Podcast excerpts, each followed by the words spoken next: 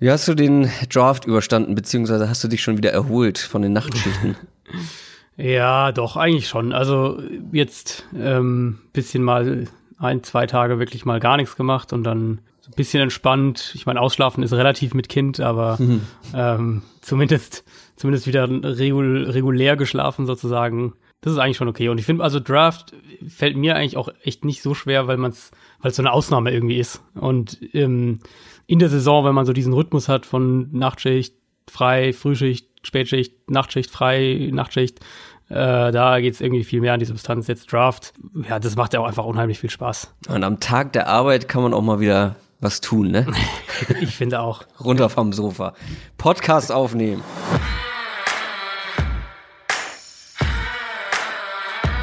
Down, Set, Talk. Der Football-Podcast mit Adrian Franke und Christoph Kröger.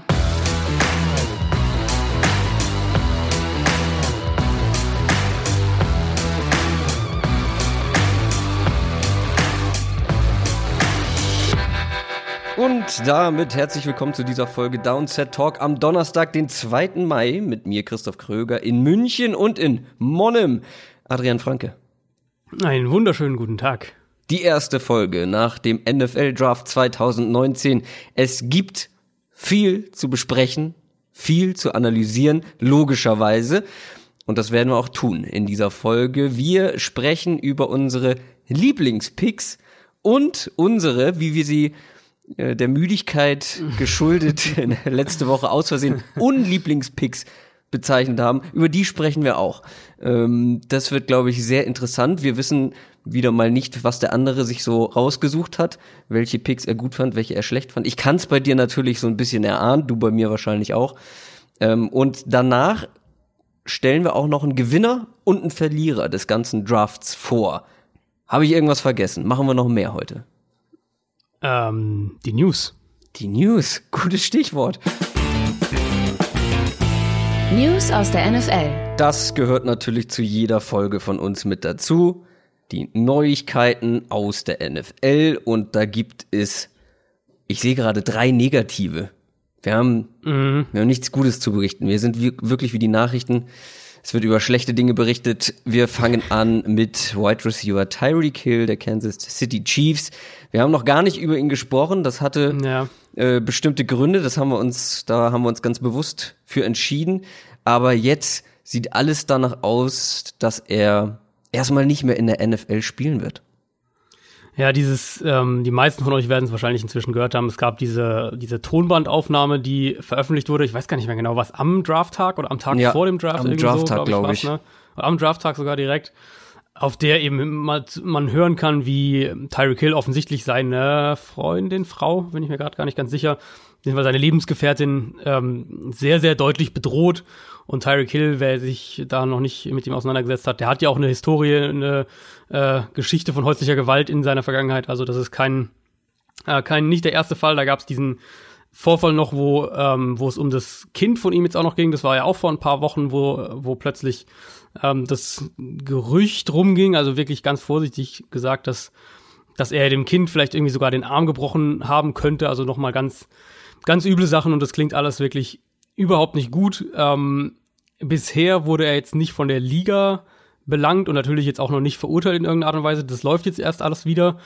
Von den Chiefs wurde er jetzt schon ausgeschlossen von allen Teamaktivitäten. Also jetzt, ist jetzt nicht mehr bei, äh, bei der Saisonvorbereitung, was jetzt da bisher noch passiert, bevor die dann in die Sommerpause gehen. Da ist er jetzt schon nicht mehr dabei.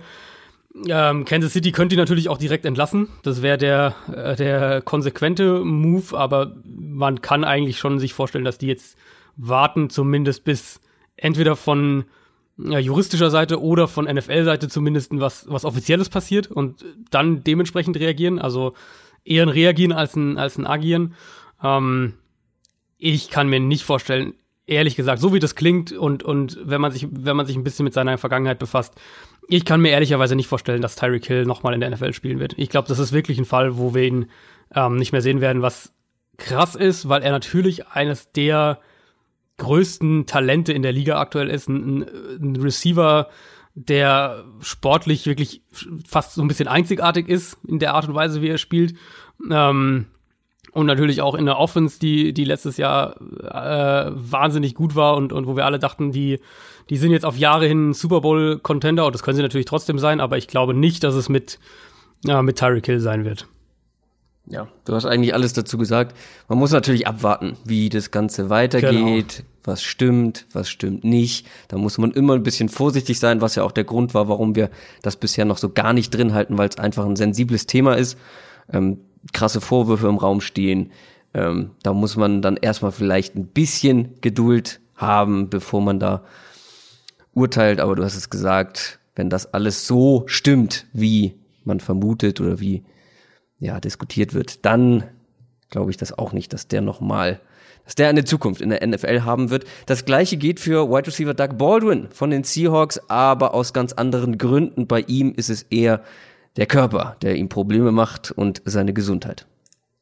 Ja, auch wieder eine Meldung, ne, die am, am Draft direkt ja rauskam. Das haben, haben die, ich glaube, Rappaport hat es während der Draft lief, ähm, berichtet, also Doug Baldwin wohl wirklich sehr ernsthaft ähm, überlegt, gerade seine Karriere zu beenden. Der Prozess da läuft wohl auch schon. Das hat dann nach dem Draft der, der Geschäftsführer von den Seahawks auch bestätigt, dass da gerade die, Gespiele, die, die Gespräche mit der, mit der Spielergewerkschaft und mit der NFL laufen. Also klingt für mich eigentlich so, als, als wäre von Baldwins Seite aus die Entscheidung schon gefallen. Und als geht es jetzt halt darum, ja, das Vertragliche, das Finanzielle zu regeln. Wer welches Geld steht ihm noch zu, wie, wie läuft das alles genau vertraglich ab, wo liegen seine Rechte, sollte er in einem Jahr wieder zurückkommen und all diese Fragen.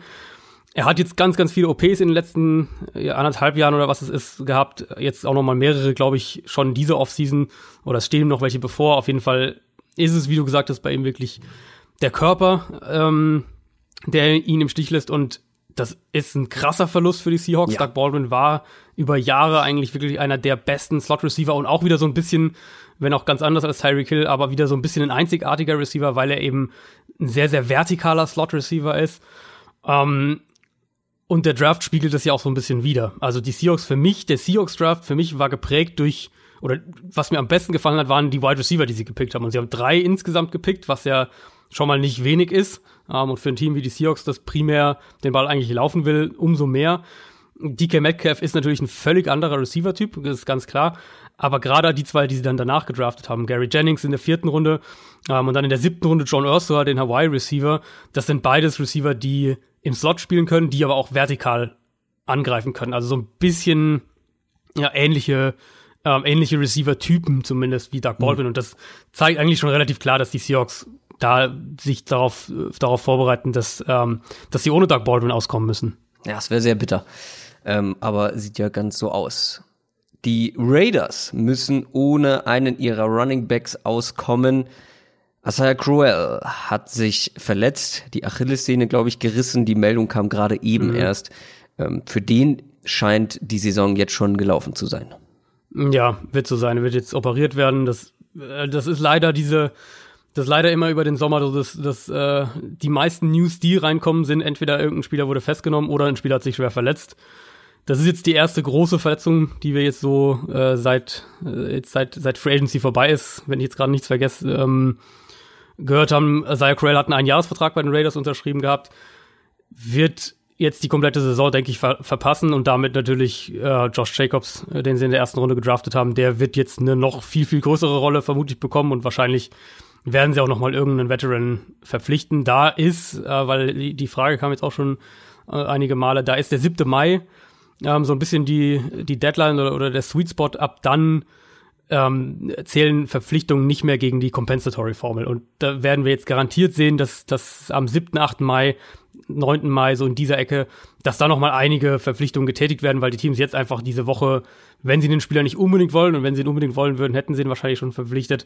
Aber dass Teams jetzt eher abwarten, diese sechs Tage noch oder, oder fünf Tage noch und äh, dann Spieler verpflichten, ohne dass sie die Compensatory-Formel belasten. Da, da denke ich, also das müssen gar nicht unbedingt jetzt große, große Spieler, große, große Teams, die jetzt irgendwie groß angreifen wollen oder irgendwas sein.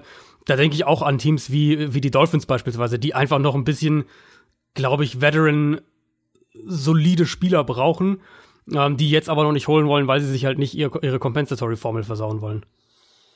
Es ist angesprochen, Josh Jacobs, no matter what, weil der auf den kommt jetzt richtig viel an. Wir haben äh, kurz ja. vor der Aufnahme noch mal ähm, geguckt, wer da ansonsten in Sachen Running Backs im Roster ist. Und das sind mit Jalen Richard und DeAndre Washington eher Receiving Backs, also so ein richtig richtiger First and Second Down Back ist da ansonsten nicht mehr so wirklich vorhanden. Aber zum nee. Glück haben sie Josh Jacobs in der ersten Runde gepickt, der ja auch ein richtiger Three Down Back werden kann. Ja, ja, die Rolle wird er auch da direkt nehmen. Also ja. ich hab, äh, du hast es ja vorhin noch gesagt, jetzt im, im Vorgespräch, dass, dass die, dass du auch davon ausgehst, dass die noch irgendwie einen einen Running Back sich jetzt holen werden. Ja, so einen ähm, richtigen Runner halt, ne? So ein genau, einer, der genau, im Running genau. Game halt äh, echt Vorzüge hat. Ja. Genau, und da gibt's ja aber eben auch, also da findest du natürlich jemanden, irgendwen, irgendwen findest du da auf jeden Fall, aber jetzt keinen, der, der wirklich einen Unterschied auf der Position ausmacht. Also das kann dann irgendwie so ein so ein LeGarrette Blunt oder irgendwie sowas sein. Ähm, diese Richtung. Alfred Morris, glaube ich, ist zum Beispiel auch noch auf dem Markt. Aber im Endeffekt ist das jetzt schon relativ klar, das Backfield von Josh Jacobs. Ich kann nicht sagen, dass mir das nicht gefällt. Doppelte Verneinung. Ähm, und damit haben wir es auch schon abgehakt für diese Woche in Sachen News und kommen damit zu einem ausführlichen Draft-Recap. Der NFL Draft. Über Runde 1 haben wir schon gesprochen und zwar am Tag direkt nach Runde 1 am Freitag. Wer die Folge noch nicht gehört hat, kann das noch gerne nachholen. Sollte man vielleicht auch vorher machen, bevor man diese Folge weiterhört, hm. weil wir die erste Runde ziemlich weit ausklammern werden ähm, und so gut wie gar nicht drüber sprechen werden. Danach waren natürlich aber noch Runde 2 bis 7 dran und da sind auch ein paar interessante Dinge passiert. Wir sprechen über alle sechs Runden nach der ersten Runde. Und grundsätzlich muss man natürlich sagen, glaube ich auch nochmal zur Erinnerung, wir haben alle keine Ahnung, wie die Drafts letztendlich waren und wie die Picks letztendlich ja. sein werden. Ja, wir können die halt eben nur so einschätzen, anhand des, des College-Tapes, das, was wir gesehen haben, was die Needs der Teams angeht und was sie dann gemacht haben im Draft. Ob uns das gefällt oder nicht, das Ganze ist aber eine große Lotterie. Also ich sehe, ein Draft-Pick ist immer so ein, so ein Los wie auf dem Jahrmarkt und für manche gibst du mehr Geld aus, das sind die höheren Picks, da ist die Wahrscheinlichkeit, dass man was gewinnt, deutlich höher. Und je weiter du nach hinten kommst in den Runden, desto eher kannst du schon mal sagen, okay, hier, äh, das ist jetzt mein, mein Lospick und mal gucken, was draus wird. Aber die haben alle noch keinen einzigen Snap in der NFL gespielt. Deswegen ist diese ganze Rubrik oder dieses ganze Recap natürlich ein gutes Stück subjektiv. Also es beruht total auf persönlichen Einschätzungen, ähm, wie wir die Spieler sehen, wie wir die Draft-Strategie zum Beispiel, vor allem später bei den Gewinnern und Verlierern, wie wir das einschätzen. Das kann in fünf Jahren natürlich ganz anders aussehen und da ist dann vielleicht ein Verlierer, den wir jetzt haben, äh, der hat sich in diesem Draft den Grundstein für den Super Bowl 2024 gelegt. Who knows? ähm, ja, klar, das, das kann, das kann natürlich, das kann natürlich passieren und äh, wie du gesagt hast, es ist ähm, subjektiv. Ich finde trotzdem immer dieses Argument irgendwie Quatsch, wenn man, wenn man dann nach dem Draft die Draftklasse bewertet, in Anführungszeichen, oder eben bewertet, was das Team so gemacht hat und eben welche Needs sie angegangen haben, welche Spieler sie wo bekommen haben. Ähm, wenn, da gibt's ja immer wieder dann Leute, die sagen, ja, jetzt den Draft zu bewerten, das macht ja überhaupt keinen Sinn. Doch, ähm, finde ich schon. Ja, genau. Also wenn, wenn, wenn, das, wenn das keinen Sinn macht, dann kann man sich auch die komplette Draft-Coverage und Analysen vor dem Draft sparen. Weil wenn wir sagen, ähm, eigentlich macht es überhaupt keinen Sinn, jetzt über was über die Spieler zu sagen, die das Team gepickt hat, dann muss ich ja die Spieler vor dem Draft auch nicht analysieren. Nee. Dann kann ich ja jetzt mir die nächsten drei Jahre NFL anschauen und sie dann rückblickend analysieren. Sondern das finde ich halt, ähm, das finde ich immer so ein bisschen, ja, so ein bisschen, ein bisschen Quatsch, weil ich einfach denke, wenn man sich vor dem Draft intensiv mit den Spielern auseinandergesetzt hat, so wie wir es beide ja getan haben, wenn ja. man die Spieler sich angeschaut hat, die Tapes sich angeschaut hat, die Spieler analysiert hat, ähm, sich mit den Team-Needs auseinandergesetzt hat, sich mit, äh, mit vielleicht den ganzen Trades, die die nochmal angeschaut hat und das alles so ein bisschen einfließen lässt, dann geht's ja mehr darum zu analysieren, wer jetzt auf dem Papier nach, nach äh, dem allem zusammengemischt quasi, also Spielerbewertung, Team Needs, Strategie, Trades, all diese Sachen, mhm. ähm, wer da eben in unseren Augen gute Arbeit geleistet hat. Das ist ja alles, das, und da geht es jetzt ja nicht darum, welche Klasse in vier Jahren die beste sein ja. wird, sondern mehr darum, wo, wo, wie sieht's heute aus? Wie schätzt man das heute ein? Und vor allem, es ist ja nicht so, dass das total, also wie du schon sagst, es ist ja nicht total subjektiv. Also die Wahrscheinlichkeit, dass ähm, bei einem Draft, wo wir sagen, ja, wissen wir nicht, da sind jetzt einige Spieler dabei, da haben wir das nicht so richtig gesehen, ähm, dass man die so hoch draften kann. Die Wahrscheinlichkeit, dass wir in einem Jahr zurückblicken und sagen, oh krass, diese Drafts haben uns alle überrascht, die ist ja deutlich kleiner als bei unseren Gewinnern beispielsweise. Also es ist ja, mhm. Wie du schon gesagt hast, wir haben uns halt ja auch viel damit beschäftigt. Natürlich NFL-Teams viel, viel mehr, aber es ist natürlich auch immer eine Frage, was will ein ein NFL-Team. Ja. Vielleicht noch eine Sache vorweg, weil für mich war es ja tatsächlich der erste so ausführliche Draft, also so viele Spieler vorher gesehen. Ich habe natürlich immer mal ein paar Quarterbacks angeguckt, ein paar Running Backs angeguckt, ne, aber nicht in der Ausführlichkeit. Und ich gebe ja auch immer gerne dazu, äh, gerne zu, wenn, wenn ich mal ordentlich daneben gelegen habe, beziehungsweise NFL-Teams Spiele offenbar komplett anders eingeschätzt haben ähm, als ich. Und da muss ich, da muss ich große Enttäuschung ähm, war, dass mein Nummer drei Quarterback undrafted ja, war. Mein Nummer drei Quarterback. Hallo? Das hat aber, also das hat aber ehrlicherweise, glaube ich, oder das haben sehr viele Leute nicht verstanden. Ich meine, Brad Ripien, von dem du ja sprichst, das war ja auch mein Nummer vier Quarterback, mit der auch ähm, ja. richtig, richtig gut eigentlich gefallen. Ich dachte, dass der, also ich, mir war klar, dass das, er ist die Art Quarterback, die jetzt nicht eben von den Giants an sechs gedraftet wird oder sowas. Aber ich dachte, dass der einer der ersten, wenn nicht der erste ist, der eben weggeht, wenn es dann an die Backups geht. Ja, also genau. wenn wir dann so, ja. wann fing das an? Ich glaube Runde drei haben die haben die Panthers Will Greer gedraftet. Ja, ganz am Ende. Und dann die ja. genau und dann die Bengals Anfang Runde vier äh, Ryan Finley genommen. Da dachte ich eigentlich so, in dieser Anfang vierte Runde dachte ich eigentlich, da geht er dann zum Beispiel statt Ryan Finley nach Cincinnati. Das hätte mir auch wesentlich besser gefallen als als als Pick, als Backup-Pick. Mhm. Ja, jetzt ist er bei den Broncos äh, unter Vertrag ja. und ist da ja Hinter nicht mal Lock Backup. Und Flacco genau. und äh, oh, richtig also bitter, das, richtig äh, bitter finde ich. Aber aber hat glaube ich einen ich glaube den zweiteuersten oder sowas undrafted Free Agent Deal dieses Jahr immerhin bekommen. Zu Recht. Immerhin das.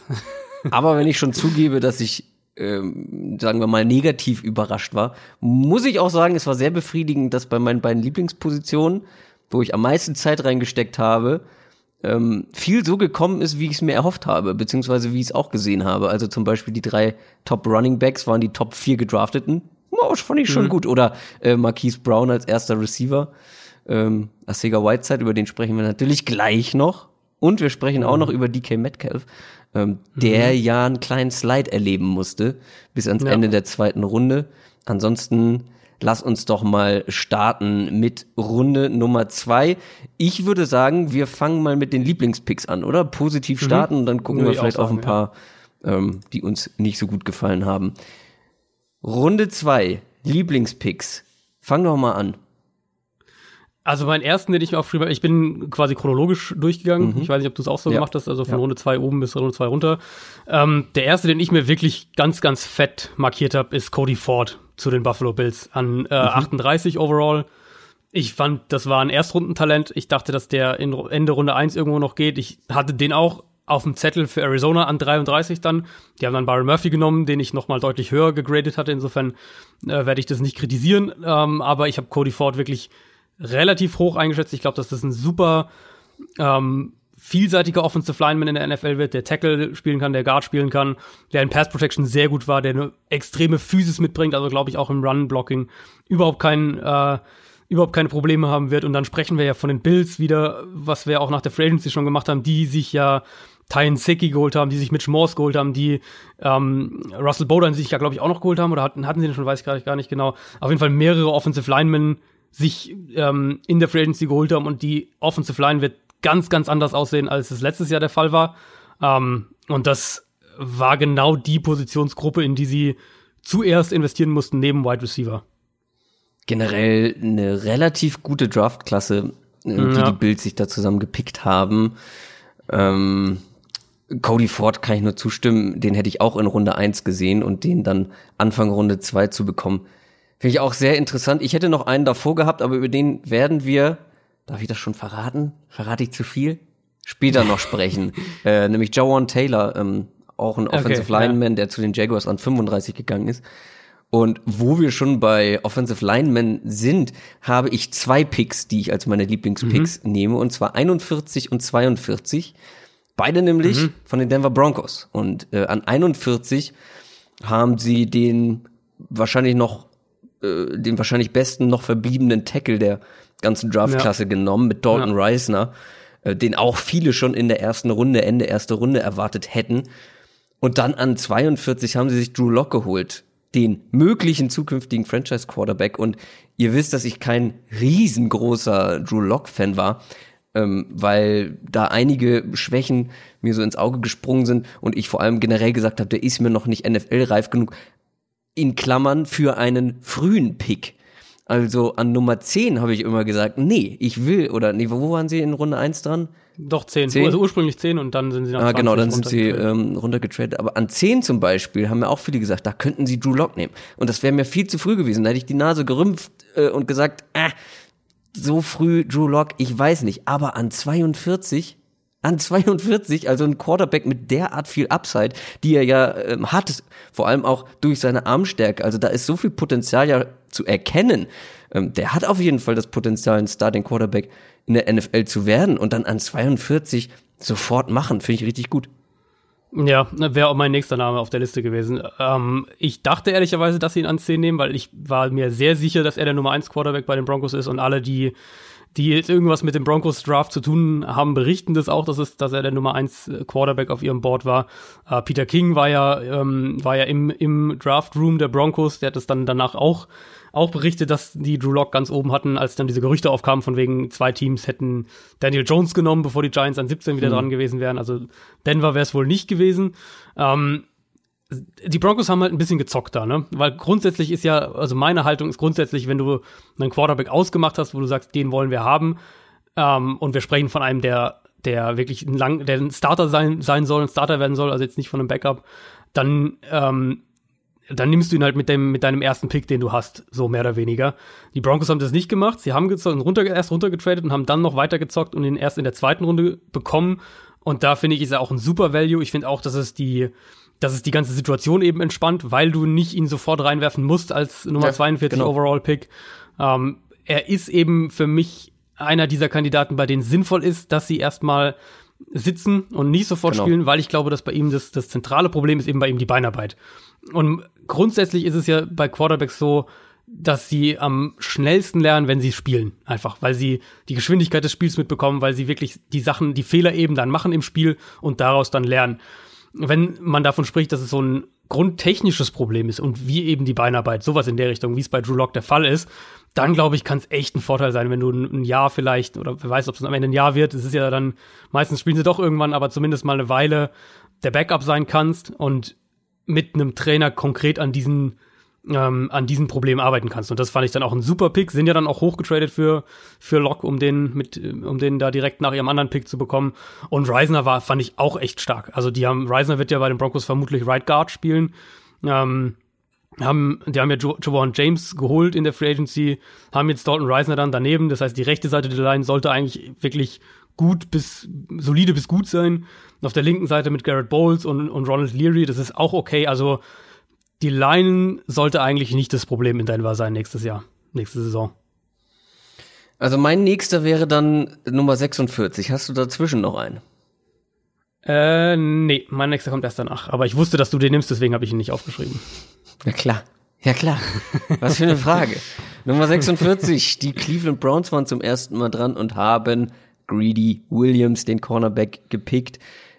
Ähm, und ich habe irgendwo gelesen, kein Erstrundenpick gehabt, aber ein Erstrundentalent bekommen. Ja. Und das finde ich sehr zutreffend, weil Greedy Williams ist, glaube ich, nicht aus sportlichen Gründen bis an 46 abgerutscht, soll charakterlich äh, bisschen schwierig sein. Hat, glaube ich, auch, hast du mir das geschickt? Ich weiß gar nicht mehr. Ähm, soll, glaube Ja, ich, ich auch hab's ein paar geschickt, ja. ähm, Interviews mit den Teams ähm, vor dem Ja, Draft. das war, das war ganz komisch irgendwie. Also es kam dann raus, dass er sich mit keinem einzigen Team wohl getroffen hat vor dem Draft. Also ganz, ganz merkwürdig. Und was so am, äh, am, am Drafttag während der ersten Runde und dann auch der frühen zweiten Runde, als er halt gefallen ist, ähm, was dann so nach und nach auf Twitter rumging, war eben, dass er tatsächlich Teams abgesagt hat. Also dass er einfach gesagt hat, nö, ich, ähm, ich komme nicht, so nach dem Motto. Ähm, was halt also das, woran sowas liegt, das ist dann natürlich komplett spekulativ. Oft haben die Jungs dann auch irgendwelche merkwürdigen Berater, die ihnen komische, komische Sachen ins Ohr flüstern. ja, aber Keine er Ahnung, ist ob auch das schon seine Schuld war oder ja, weiß man nicht. er ist schon ein stranger Typ. Ähm, Es wirkt ein bisschen so, ja. Er ist Das sehr, so. sehr überzeugt, auch von sich. Das war ja auch das, was wir in der sportlichen Analyse auch schon gesagt haben, dass er auf dem Feld manchmal ein bisschen zu Larifari ähm, umgeht. Also, dass er nicht immer mit vollem Einsatz spielt. Also, ist so ein bisschen schludrig, ja, genau. so, ne? Ist, ist ein umstrittener Typ, aber für mich ein Riesentalent und den an 46 zu bekommen, das war in meinen Augen Top 20 Spieler. Ähm, da, mhm. ja, da bin ich ja sowas von dabei. Ähm, natürlich wir werden in den Division-Folgen dann über die einzelnen Teams nochmal sprechen. Ich mache mir ein bisschen Sorgen bei den Browns, was so den, die, die Locker-Room-Mentalität angeht oder die. Das wird spannend. Das ja. wird sehr, sehr spannend. Da sind nämlich auch noch einige andere sehr spannende Charaktere jetzt mit dabei. Ich bin bisschen skeptisch, was das angeht, aber da ist so viel Talent vorhanden, jetzt auch nicht nur offensiv, sondern mhm. auch defensiv. Mhm. Also wenn du mal guckst, allein die beiden Cornerbacks jetzt mit Denzel Ward und Greedy ja. Williams auf der anderen Seite, also wenn du die beiden in Man-Coverage packst, ähm, wo die beiden richtig stark sind und währenddessen rushen Miles Garrett, Larry Ogunjobi und Olivier Vernon den Quarterback, pff, alles klar. Also. Das, ja, also finde ich gut, dass du es gerade so formuliert hast, weil das wollte ich nur ansprechen. Das wird nämlich eine sehr, sehr interessante Scheme-Frage auch. Die haben ja ähm, Steve Wilkes sich als Defensive Coordinator geholt. Steve Wilkes eigentlich äh, bevorzugt Zone Coverage von, von, seinen, von seinen ganzen Tendenzen her. Hat jetzt aber eigentlich zwei Superman-Corner. Und meine Meinung ist eigentlich immer, wenn du, wenn du zwei gute bis sehr gute Man-Cornerbacks hast, dann ist es für dich auf jeden Fall ein Vorteil, auch Man-Coverage zu spielen und nicht Zone-Coverage, weil du, weil es dir eben noch mehr Freiheiten gibt, was dein Blitzing angeht, vor mhm. allem. Ähm, mit Denzel Ward und, und Greedy Williams, wenn er dann startet, hast du diese Situation jetzt. Deswegen bin ich zum einen da sehr, sehr gespannt, was er, was es aus Scheme-Sicht bedeutet, ob, ob Wilkes sich da an seine Spieler anpasst und wirklich mehr Man-Coverage dann spielt. Plus auch wieder so nochmal noch mal der, der Wilkes-Faktor, er ist ja, oder er kommt ja von, äh, von der Arbeit mit Defensive Backs. Also das ist ja schon so sein, sein, sein Steckenpferd so ein bisschen gewesen lange. Und er gilt als jemand, der sehr, sehr gut mit Spielern kann und der Spielern auch sehr gut Disziplin beibringen kann. Insofern ist das vielleicht für, für Greedy Williams auch ein sehr guter Spot. Und solche, solche Aspekte machen ein Team dann im Draft natürlich oder geben dem Team im Draft natürlich mehr Mut, so einen Pick auch zu machen. Wenn du weißt, okay, wir haben da diesen Coach, der, der äh, kennt die Arbeit mit Defensive Backs, der ist, äh, der ist super, was, was so Disziplin angeht und, und kann, kann gut zu Spielern durchdringen. Dann bist du halt da selbstbewusster an 46 zu sagen, komm, wir nehmen den jetzt und glauben, dass wir das, äh, was da vielleicht charakterliches ist, dass wir das hinbekommen. Was ist denn dein nächster Pick? An welcher Stelle? Äh, mein nächster ist zwei Spots später, mhm. nämlich Eric McCoy, der Center, den dich die Saints ja mit dem Trade nach oben geholt haben. Also sind da ziemlich, ziemlich weit hoch von 62 auf 48 mit den Dolphins. Ähm, was natürlich eine sowieso schon eher kleine Draftklasse bei den Saints nochmal äh, noch mal ein bisschen kleiner gemacht hat. Also sie haben, ähm, sie haben ja den äh, Zweit- und Sechstrunden-Pick, glaube ich, oder was war, haben sie abgegeben. Plus nochmal einen Zweitrunden-Pick nächstes Jahr, also äh, opfern schon wieder nächstes Jahr Draft-Picks. Aber die Saints sind im Win-Now-Modus das muss man ja ganz klar sagen. Es ist vermutlich das letzte Drew Brees-Jahr, die, die, die nächste Saison. Und sie brauchten halt einen Center. Sie haben halt Max Anger verloren, der ja zurückgetreten ist. Eric McCoy war wahrscheinlich einer der zwei besten Center in diesem Draft. Ein sehr, sehr kompletter Spieler schon.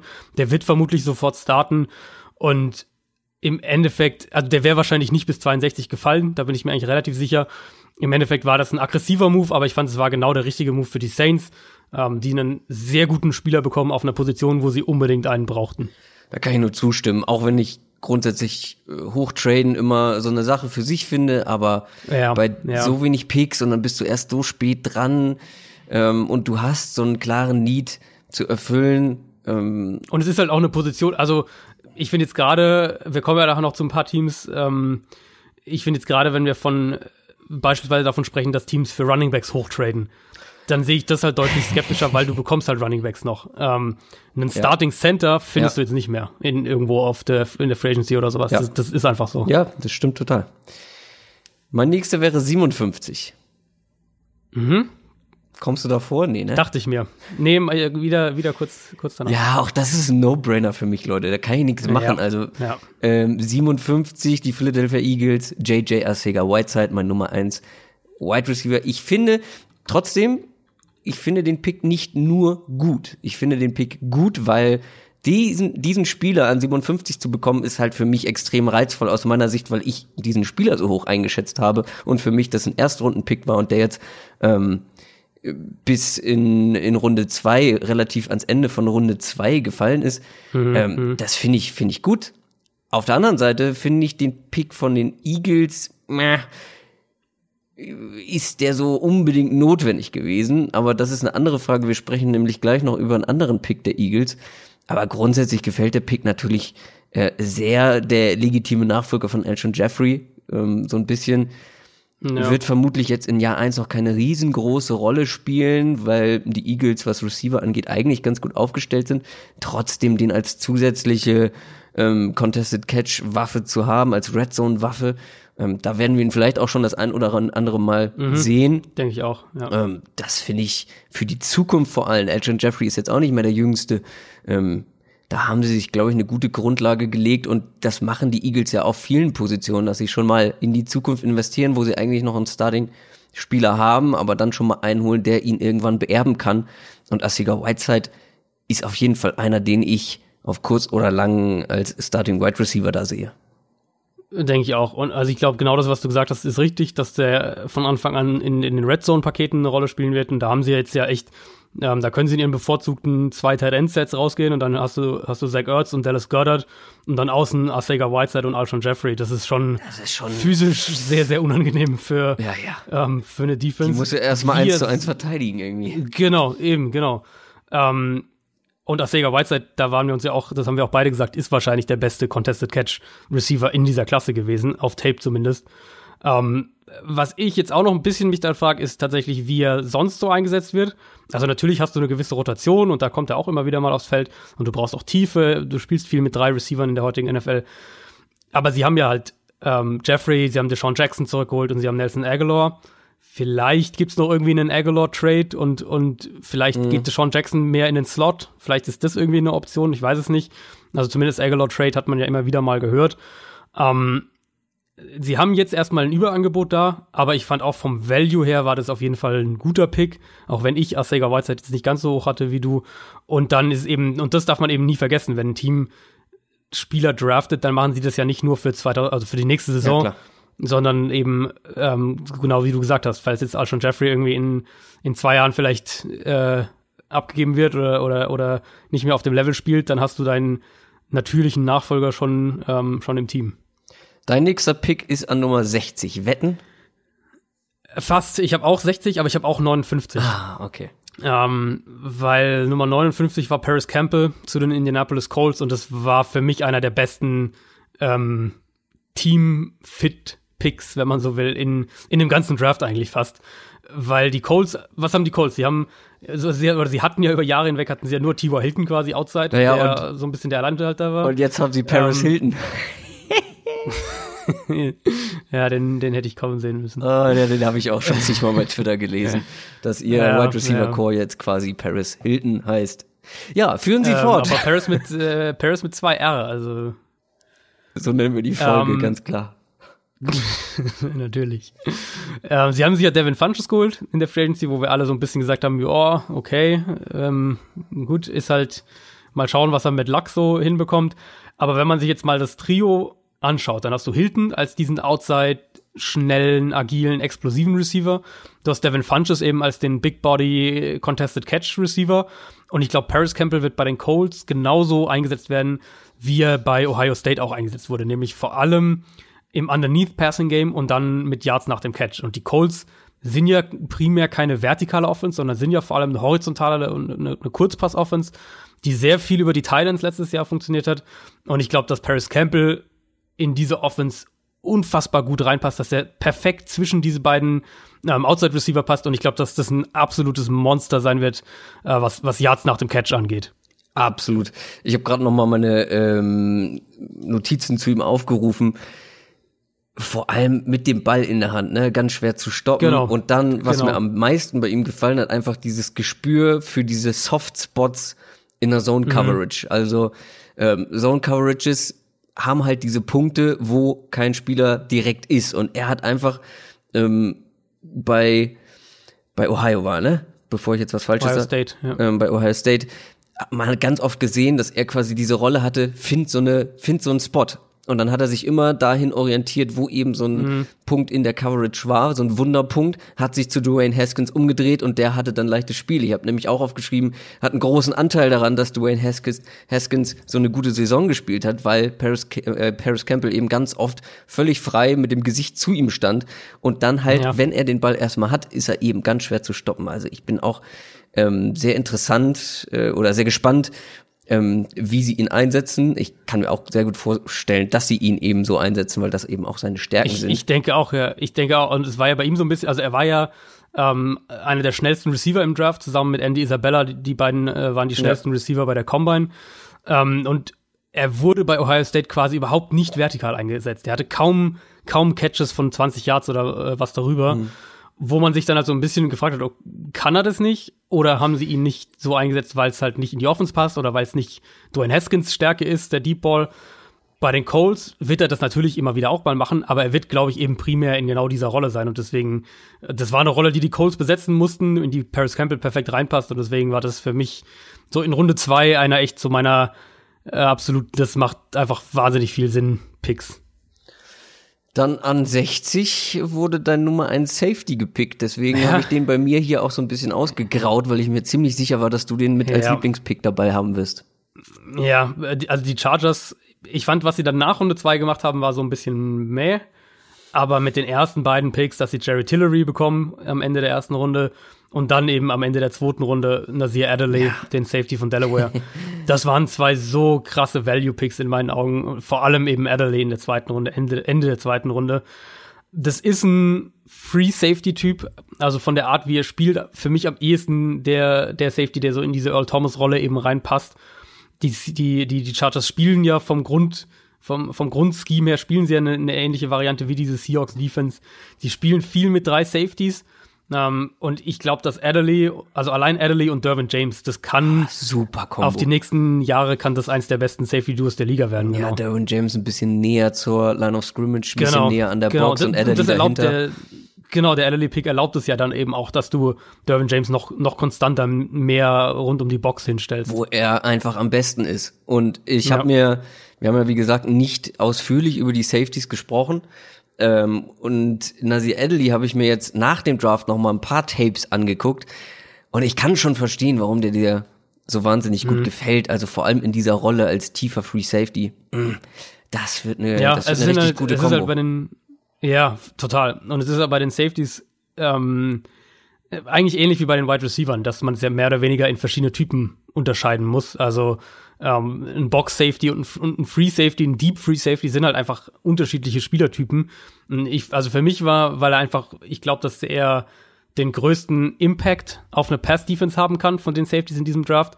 Deswegen war er für mich dann eben ganz oben.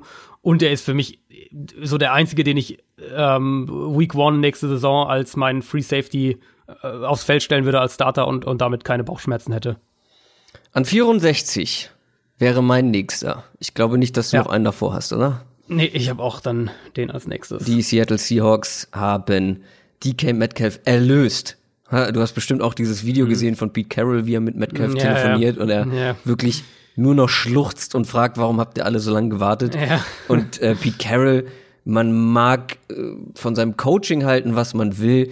Charakterlich, finde ich, ist das einer der sympathischsten und ja, äh, väterlichsten Coaches dieser ja, ganzen so bisschen, Liga. Ja. Also ähm, richtig cool, wie er, wie er mit ihm gesprochen hat. Das war, guckt euch das an. Ich bin sowieso so ein Kandidat, der bei diesen ähm, Telefonaten und auch aber diesen Reaktionen zu Hause, ich ich habe immer Pipi in den Augen. Nur ich bin immer kurz vorm vorm Losflennen. Ich finde das immer Ah, ich finde das immer schön und äh, auch Ja, das ist ja auch das ist ja auch cool und das, das macht ja auch echt einen, einen Teil des Drafts einfach aus. Ja, vor allem, du musst ja überlegen, deren Leben hat sich einfach gerade in dem Voll, Moment verändert. Ja. Du bist ein gemachter, gemachter Mensch sozusagen, finanziell gesehen.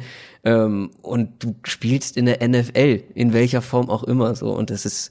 Worauf sie ja auch jetzt dann die meisten von denen irgendwie 15 Jahre oder was auch immer ähm, hingearbeitet haben. Genau. Im Endeffekt. Genau. Und DK Metcalf war sichtlich erlöst, dass ähm, ja. er dann endlich mal dran kam sein Slide bis an Nummer 64 hat mich zum einen überrascht, weil es dann doch echt weiter war, als ich gedacht habe. Zu, auf, auf der anderen Seite hat er mich auch ein bisschen bestätigt, weil ich habe ja ganz oft meine Zweifel angesprochen, was ihn angeht, mhm. was seine Verletzung angeht, beziehungsweise auch die mögliche Verletzungsanfälligkeit und was sein Tape angeht. Trotzdem, so weit unten hätte ich nicht gedacht. Ähm, und da finde ich, sieht man, dass ich ihn jetzt als Lieblingspick dabei habe, sieht man, finde ich, sehr, was die Position eines Picks, die Höhe eines Picks ausmacht in der ersten Hälfte der ersten Runde, wo ihn ja viele gesehen haben, wäre er mir zu hoch gewesen. Ende von Runde zwei ist das in meinen Augen ein, ein Stil und dann, wie ich finde, auch noch perfekt für diese Offense. Also, wenn du dir jetzt mal anguckst, ich nenne es mal Flügelzange mit, äh, mit Lockett, ähm, und dann äh, Metcalf auf der anderen Seite, gut, man hätte jetzt noch am liebsten Doug Baldwin äh, im Slot dazwischen sozusagen. Dazu ein sehr physischer Spieler, ähm, was ihnen ja auch ein bisschen gefehlt hat. Also weder Rocket noch ähm, Doug Baldwin sind es und ja, Metcalf an, an, an 64, habe ich eben 42 gesagt, ich weiß es gar nicht, ähm, an 64 zu bekommen, ist, ist super. Äh, ja, also fand ich genauso. Ich, ich dachte auch nicht, dass er so tief fällt, dass er nicht in der ersten Runde geht. Das schien sich so ein bisschen dann kurz vor dem Draft doch so ein bisschen abzuzeichnen, aber dass er so weit runtergeht und die Seahawks sind ja dann auch für ihn hochgetradet, also wahrscheinlich wäre er sonst da auch nicht, äh, nicht gegangen, weil die Patriots offensichtlich wollten ihn nicht unbedingt, sonst hätten sie ihn ja selber genommen. Ähm, das habe ich auf keinen Fall erwartet. Ich finde auch, dass er super in die, in die Seahawks Offense passt, wie du jetzt gerade gesagt hast. Du hast Tyler Lockett auf der einen Seite. Ähm, diese Russell Wilson, Tyler Lockett Kombination war das, das Beste, was es an Deep Passing gab letztes Jahr in der NFL. Ähm, Wilson sowieso einer der besten Deep Passer in der Liga. Und jetzt hast du Lockett auf der einen Seite, den primär so den Speedster und Metcalf auf der anderen, der ja auch unheimlich schnell ist, aber eben auch diese Größe einfach mitbringt. Wir haben ja bei Metcalf auch immer gesagt, es ist, der wird dir niemals diesen extrem ausgeprägten Route Tree laufen, vermutlich.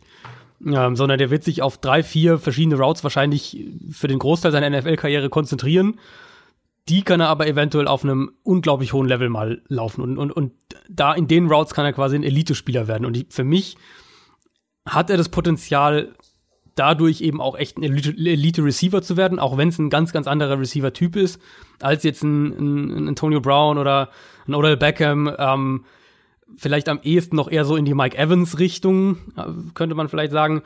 Aber allein, was der den Seahawks im vertikalen Passspiel geben wird dieses Jahr. Und ich denke auch, dass sie ihn zum Beispiel deutlich besser bei Slants und, und, und Crossing Routes einsetzen werden, ähm, als es im College der Fall war. Ich glaube, dass er da auch von Anfang an den Wert mitbringen kann.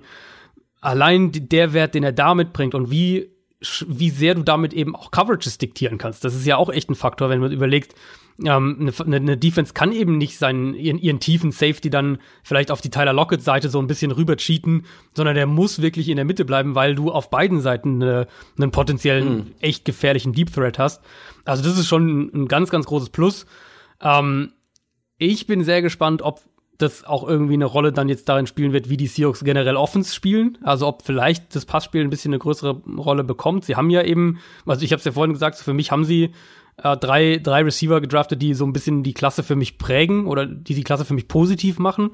Ähm, und wenn das sich auch aufs Feld überträgt, dann glaube ich, war dieser Draft ein, ein, unheimlicher Gewinn für die Seahawks. Es kann natürlich auch einfach sein, dass sie den Ball weiter, weiter laufen, laufen, laufen, aber eben das vertikale Passspiel noch ein bisschen ausbauen. Ich würde sagen, um die zweite Runde abzuschließen, kommen wir zu unseren Unlieblingspicks in dieser Runde. Mein erster, ich habe zwei, mein erster wäre an Nummer mhm. 53 gewesen. Hast du noch einen davor? Lass mich schauen, ich glaube nicht. Ja, doch, einen habe ich davor. Der, den habe ich ehrlich gesagt nicht verstanden. Hau raus. Ähm, an, an 43, äh, die Detroit Lions, äh, Jelani Tawai, den Linebacker von Hawaii, primär seine Stärken in der Run-Defense hat. Ähm, die Linebacker waren ja auch so eine Positionsgruppe, die ganz, ganz merkwürdig von der Reihenfolge her ja, vom Board gegangen ist, wo ich echt auch mich gewundert hat, wo wo fand ich die, die zwei besten Picks dann in Runde 5 eigentlich kamen eben. Tevin als, Coney als war auch undrafted. Das stimmt, aber ist bei den Raiders inzwischen. Ist bei also, den Raiders äh, natürlich äh, Gruden sieht ja das Potenzial, so wie ich. Ja. Aber ja. Tevin Coney, einer meiner, meiner Lieblingslinebacker, undrafted. Ja.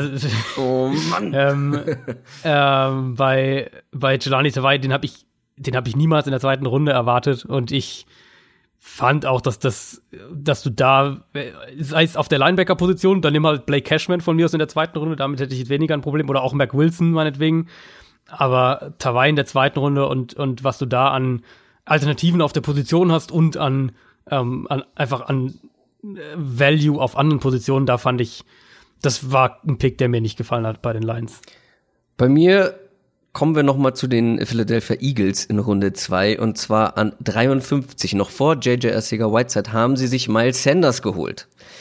Mhm. Und jetzt werden der hat dir nicht gefallen, echt? Der Pick hat mir nicht gefallen, weil ich mag Miles Sanders, wie, wie man weiß. Ähm, es war mein Running Back Nummer 3 und ich finde auch, er passt sogar ganz gut zu den Eagles, aber ich verstehe nicht so richtig, warum man einen zweiten Runden-Pick für einen Running Back investiert, wenn man Jordan Howard neu mit dabei hat, wenn man ansonsten noch Corey Clement, Josh Adams, Boston Scott, Wendell Smallwood im Roster hat.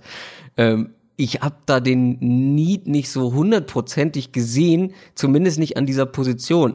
Und wie gesagt, ich mag Miles Sanders sehr, aber ich hätte auch noch andere gute Running Backs in dieser Klasse später gefunden und hätte vielleicht in eine andere Position diesen ja doch noch sehr hohen mhm. Pick investiert mit, mit 53. Also ich glaube, dass Secondary. Genau, Secondary habe ich nämlich auch aufgeschrieben. Also ich glaube, dass Miles Sanders talentierter ist als alle, die ich eben genannt habe im Gesamtpaket, ähm, die da mit, die da mittlerweile bei den Eagles alle alle rumsitzen. Ähm, und ich glaube auch, dass er in ein zwei Jahren, wenn alles gut läuft, ein richtiger Three-Down-Back sein kann. Aber an 53 hätte ich dann doch schon lieber Secondary gesehen. Und wenn man mal guckt, wer war noch da? Ein Nasir Adderley war noch da zum Beispiel oder mhm. andere, mhm. Andere interessante Safeties. Gut, Cornerbacks waren jetzt schon einige weg, muss man ganz ehrlich sagen, an der Position.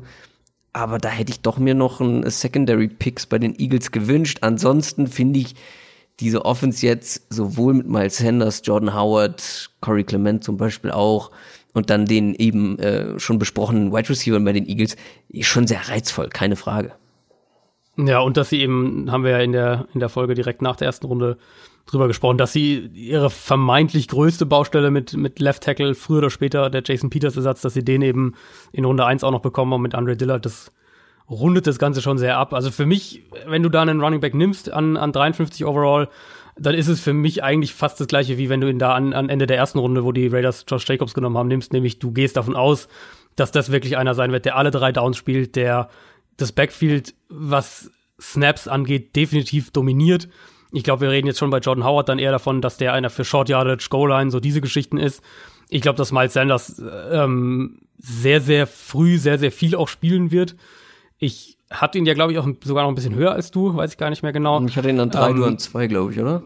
Irgendwie, oder, ja, ich. Nee, du hattest Singletary an, an zwei. Ja, ich glaube, ich hatte ihn auch an drei, ich weiß gar nicht mehr genau. Auf jeden Fall fand ich an sich vom Tape her, das haben wir, glaube ich, auch beide gesagt, dass er ähm, was die Athletik angeht und, und was so die Ansätze gewissermaßen, die man auf Tape sieht, dass er von dem her eigentlich äh, der Beste dieser Klasse werden könnte. Und das finde ja. ich auch immer noch. Die Meinung habe ich immer noch. Gerade jetzt, wenn man sich anschaut, eben in welche Situation er kommt, in, in eine Offense, die gute Passing-Designs hat, die ein starkes Receiving Core hat, die einen guten Quarterback hat, eine sehr, sehr gute Offensive Line. Also Miles Sanders würde mich nicht wundern, wenn der in, in Jahr eins Josh Jacobs in, äh, in, in Stats aussticht, dass, dass der am Ende bessere Stats haben wird. Aber an sich bin ich natürlich bei dir, dass ich, dass es ein hoher Pick ist für einen Running Back. Ich frage mich, ob sie ein bisschen äh, das Gefühl hatten, dass sie ihn nehmen mussten, bevor die Texans, die hatten ja dann zwei Picks nacheinander, mhm. bevor die Texans mhm. dran sind, dass die ihn vielleicht nehmen würden oder eben einen davon wegtraden, damit jemand anders hochkommt. Ob das vielleicht so ein bisschen dahinter stand, das weiß man natürlich auch nicht. Ähm, aber ja, war, war, war früh, wird aber wird ein Pick sein, der die, der sich wahrscheinlich auch bemerkbar macht. Wie du sagst, es war eine tiefe Klasse und es gab auch, ähm, es gab auch andere Kandidaten. Aber ich habe gerade jetzt gesehen, als ich auf die Reihenfolge schaue, dass mein anderer äh, Flop-Pick sogar auch noch davor war. Nämlich einen Spot davor. Ähm, die Cincinnati Bengals an 52. Die haben sich Drew Sample geholt, den Washington Tight Und das ist mhm. primär ein Blocking Tight Yep. Und einen Blocking Tight draftest du nicht in der zweiten Runde. Aber, weißt, du, also, aber weißt du, was ich sofort gedacht habe? Mein Gott, mhm. der äh, Fantasy Value von Joe Mixon steigt und steigt. Also der wird sich darüber das, freuen. Das vermutlich schon, ja, aber äh, ich bin generell, also ähm, ich, ich, ich schreibe gerade an meinem äh, Off-Season Power Ranking jetzt nach Free Agency und Draft, so für, vor dem Sommer. Und ich, mir ist aufgefallen, dass ich echt nicht so ein großer Fan bin von dem, was die Bengals insgesamt gemacht haben. Ähm, ich fand den Erstrunden-Pick stark, dass sie Jonah Williams bekommen haben in, in, in der ersten Runde. Das fand ich sehr, sehr gut. Der wird auch sofort spielen, aber also diese, dieser Tight End Room, du weißt natürlich nicht, ob Eifert vielleicht doch mal fit bleibt, aber wenn er nicht fit bleibt, dann ist das auch echt, boah. Und dann einen Zweitrunden-Pick in, in Drew Sample zu investieren, das, das verstehe ich ehrlich gesagt nicht. Da hätte ich dann halt eher einen, äh, da hätte da hätte ich dann eher Sega Whiteside zum Beispiel genommen. Ja. Ähm, in Runde drei, ich überlege gerade, ob wir in Runde drei noch über den Pick der Bengals sprechen. Ich glaube nicht. Ähm, da dann erst die Linebacker-Position adressiert, die immer noch nicht so richtig gefixt ist. Ah, ja, ich finde es auch ein bisschen schwierig, äh, was die da gemacht haben. Mein nächster ja. Unlieblingspick wäre die 56. Mhm, ja, verstehe ich. Ähm, bist du nicht davor, ne? Dazwischen? Nee, da nee, war das waren so meine zwei. Ich hatte, ah, okay. ich hatte meine zwei, das waren meine zwei. Die 56, die Kansas City Chiefs haben Nicole, ich, ich, man versteht immer Nicole, ne? Nicole. Nicole, so, ja. So wird's richtig ausgesprochen. Nicole. Nicole Hartmann. Nein. Nicole Hartman, den Wide Receiver gedraftet. Und ja. mein erster Gedanke war so, uff. Ähm, also, das mit Tyreek Hill kam ja, ähm, wie wir schon gesagt haben, vor dem ersten Draftabend, vor der ersten Runde mhm. so raus, dass der wahrscheinlich nicht mehr spielen wird. Und dann hast du plötzlich einen klaffenden Need, was Speed und Explosivität im Receiving ja. Core angeht. Und ja, diese zwei Attribute hat man bestimmt zurückbekommen mit Nicole Hartman. Aber ich hätte da noch andere Receiver gehabt, die das auch mitgebracht hätten und noch ein bisschen mehr. Andy Isabella vor allem. Vor ja, allem. Andy Isabella vor allem, genau. Ähm, das, also den hatte ich ja auch mit Tyreek Hill verglichen. Das war eigentlich für mich ja. der Spieler, den du nimmst, wenn du Tyreek Hill ersetzen oder kopieren willst, gewissermaßen. Paris Campbell hat auch Speed und Explosivität. War der da noch auf dem Board? Ich weiß es gerade gar nicht. Ja, der ging, der ging erst vier später dann zu den Colts. Ähm, ist vielleicht ein anderer Spielertyp so, aber da habe ich mir zum Beispiel aufgeschrieben, erinnert mich ein bisschen, vor allem After the Catch an Tyreek Hill in groß. Ähm, so, und Nicole Hartman, ja, der ist verdammt schnell, aber da gäb's andere Receiver, die mehr Talent für mehr Dinge mitbringen, finde ich, als dieser Spieler. Mhm. Ja, jetzt haben sie diese, diese Komponente quasi, die jetzt durch Tyreek Hill gefehlt hat, haben sie vielleicht ersetzt Trotzdem ist das für mich ein erheblicher Qualitätsverlust und sehr, sehr früh für diesen Spieler an 56. Ja, äh, war auch, glaube ich, so generell die Einschätzung war, es war halt sehr, sehr krass auf Need gedraftet. Also es war sehr krass so, dass wir brauchen dieses Speed-Element wieder. Ähm, vielleicht waren sie sich bei Paris Campbell nicht sicher, ob der wirklich auch Downfield konstant gewinnen kann, weil er es halt im College so wenig gemacht hat. Bei, bei Nicole Hartman weiß man das eher. Aber für mich, wie gesagt, und äh, ich meine, aus, aus Fansicht will ich mich nicht beschweren, weil er bei meinem Team dann gelandet ist. Aber Andy Isabella hätte ich auf jeden Fall vor Nicole Hartman auch für diese Rolle oder gerade für diese Rolle genommen. Und ein DK Metcalf ist jetzt auch nicht langsam. Ja, gut, ist er wie ganz ein anderer, anderer Typ, ja. Das, aber warum nicht? Wäre auch spannend gewesen. Den zusammen mit mit einem Pat Mahomes. Mit Mahomes und ja. Oder? Ja.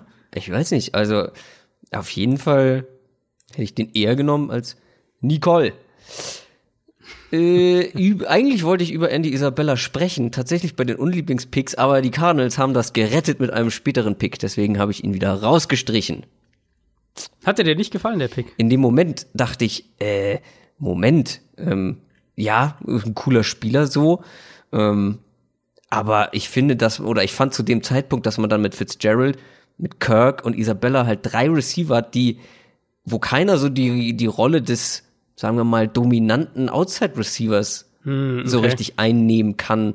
Ähm, ich, also, ja, verstehe ich. Ich meine, Isabella wird vermutlich so eine, so eine Hybridrolle spielen, so eine mal im Slot, ja, so mal wie so Kirk dieser, und so wie Fitzgerald, oder nicht? So, genau, so gut, Fitzgerald spielt ja eigentlich schon mehr oder weniger. Ja, mittlerweile, ich ja. Ich glaube, der, ja.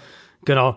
Um, ähm, und was man halt, glaube ich, echt nicht vergessen darf, und das erklärt für mich auch diesen Cardinals Draft generell, was sie ja gemacht haben. Sie haben ja Ähm, sie haben ja nicht nur Isabella gedraftet, sondern und den, den du, auf den du jetzt gerade anspielst, mit Hakeem Butler ja. in der vierten Runde. Sie haben ja noch, noch mal nachgelegt und in der sechsten Runde, wenn mich alles täuscht, haben sie noch Keyshawn Johnson auch noch mhm. gedraftet, also noch ein Wide Receiver. Auch kein schlechter. Ähm, ne? auch kein schlechter, genau. Und sie haben ja auch noch Kevin White verpflichtet als Free Agent, der ja vielleicht auch irgendeine Rolle haben wird. Was man nicht vergessen darf, die Cardinals, diese Offense, ähm, die Cliff Kingsbury da spielen lassen wird. Und ich, also ich arbeite da gerade an einem, an einem größeren Artikel, um das einfach mal, diese Offense generell zu erklären und was ja, oder generell die Air Raid Offense und was das vielleicht in den nächsten Jahren für die NFL auch bedeuten könnte.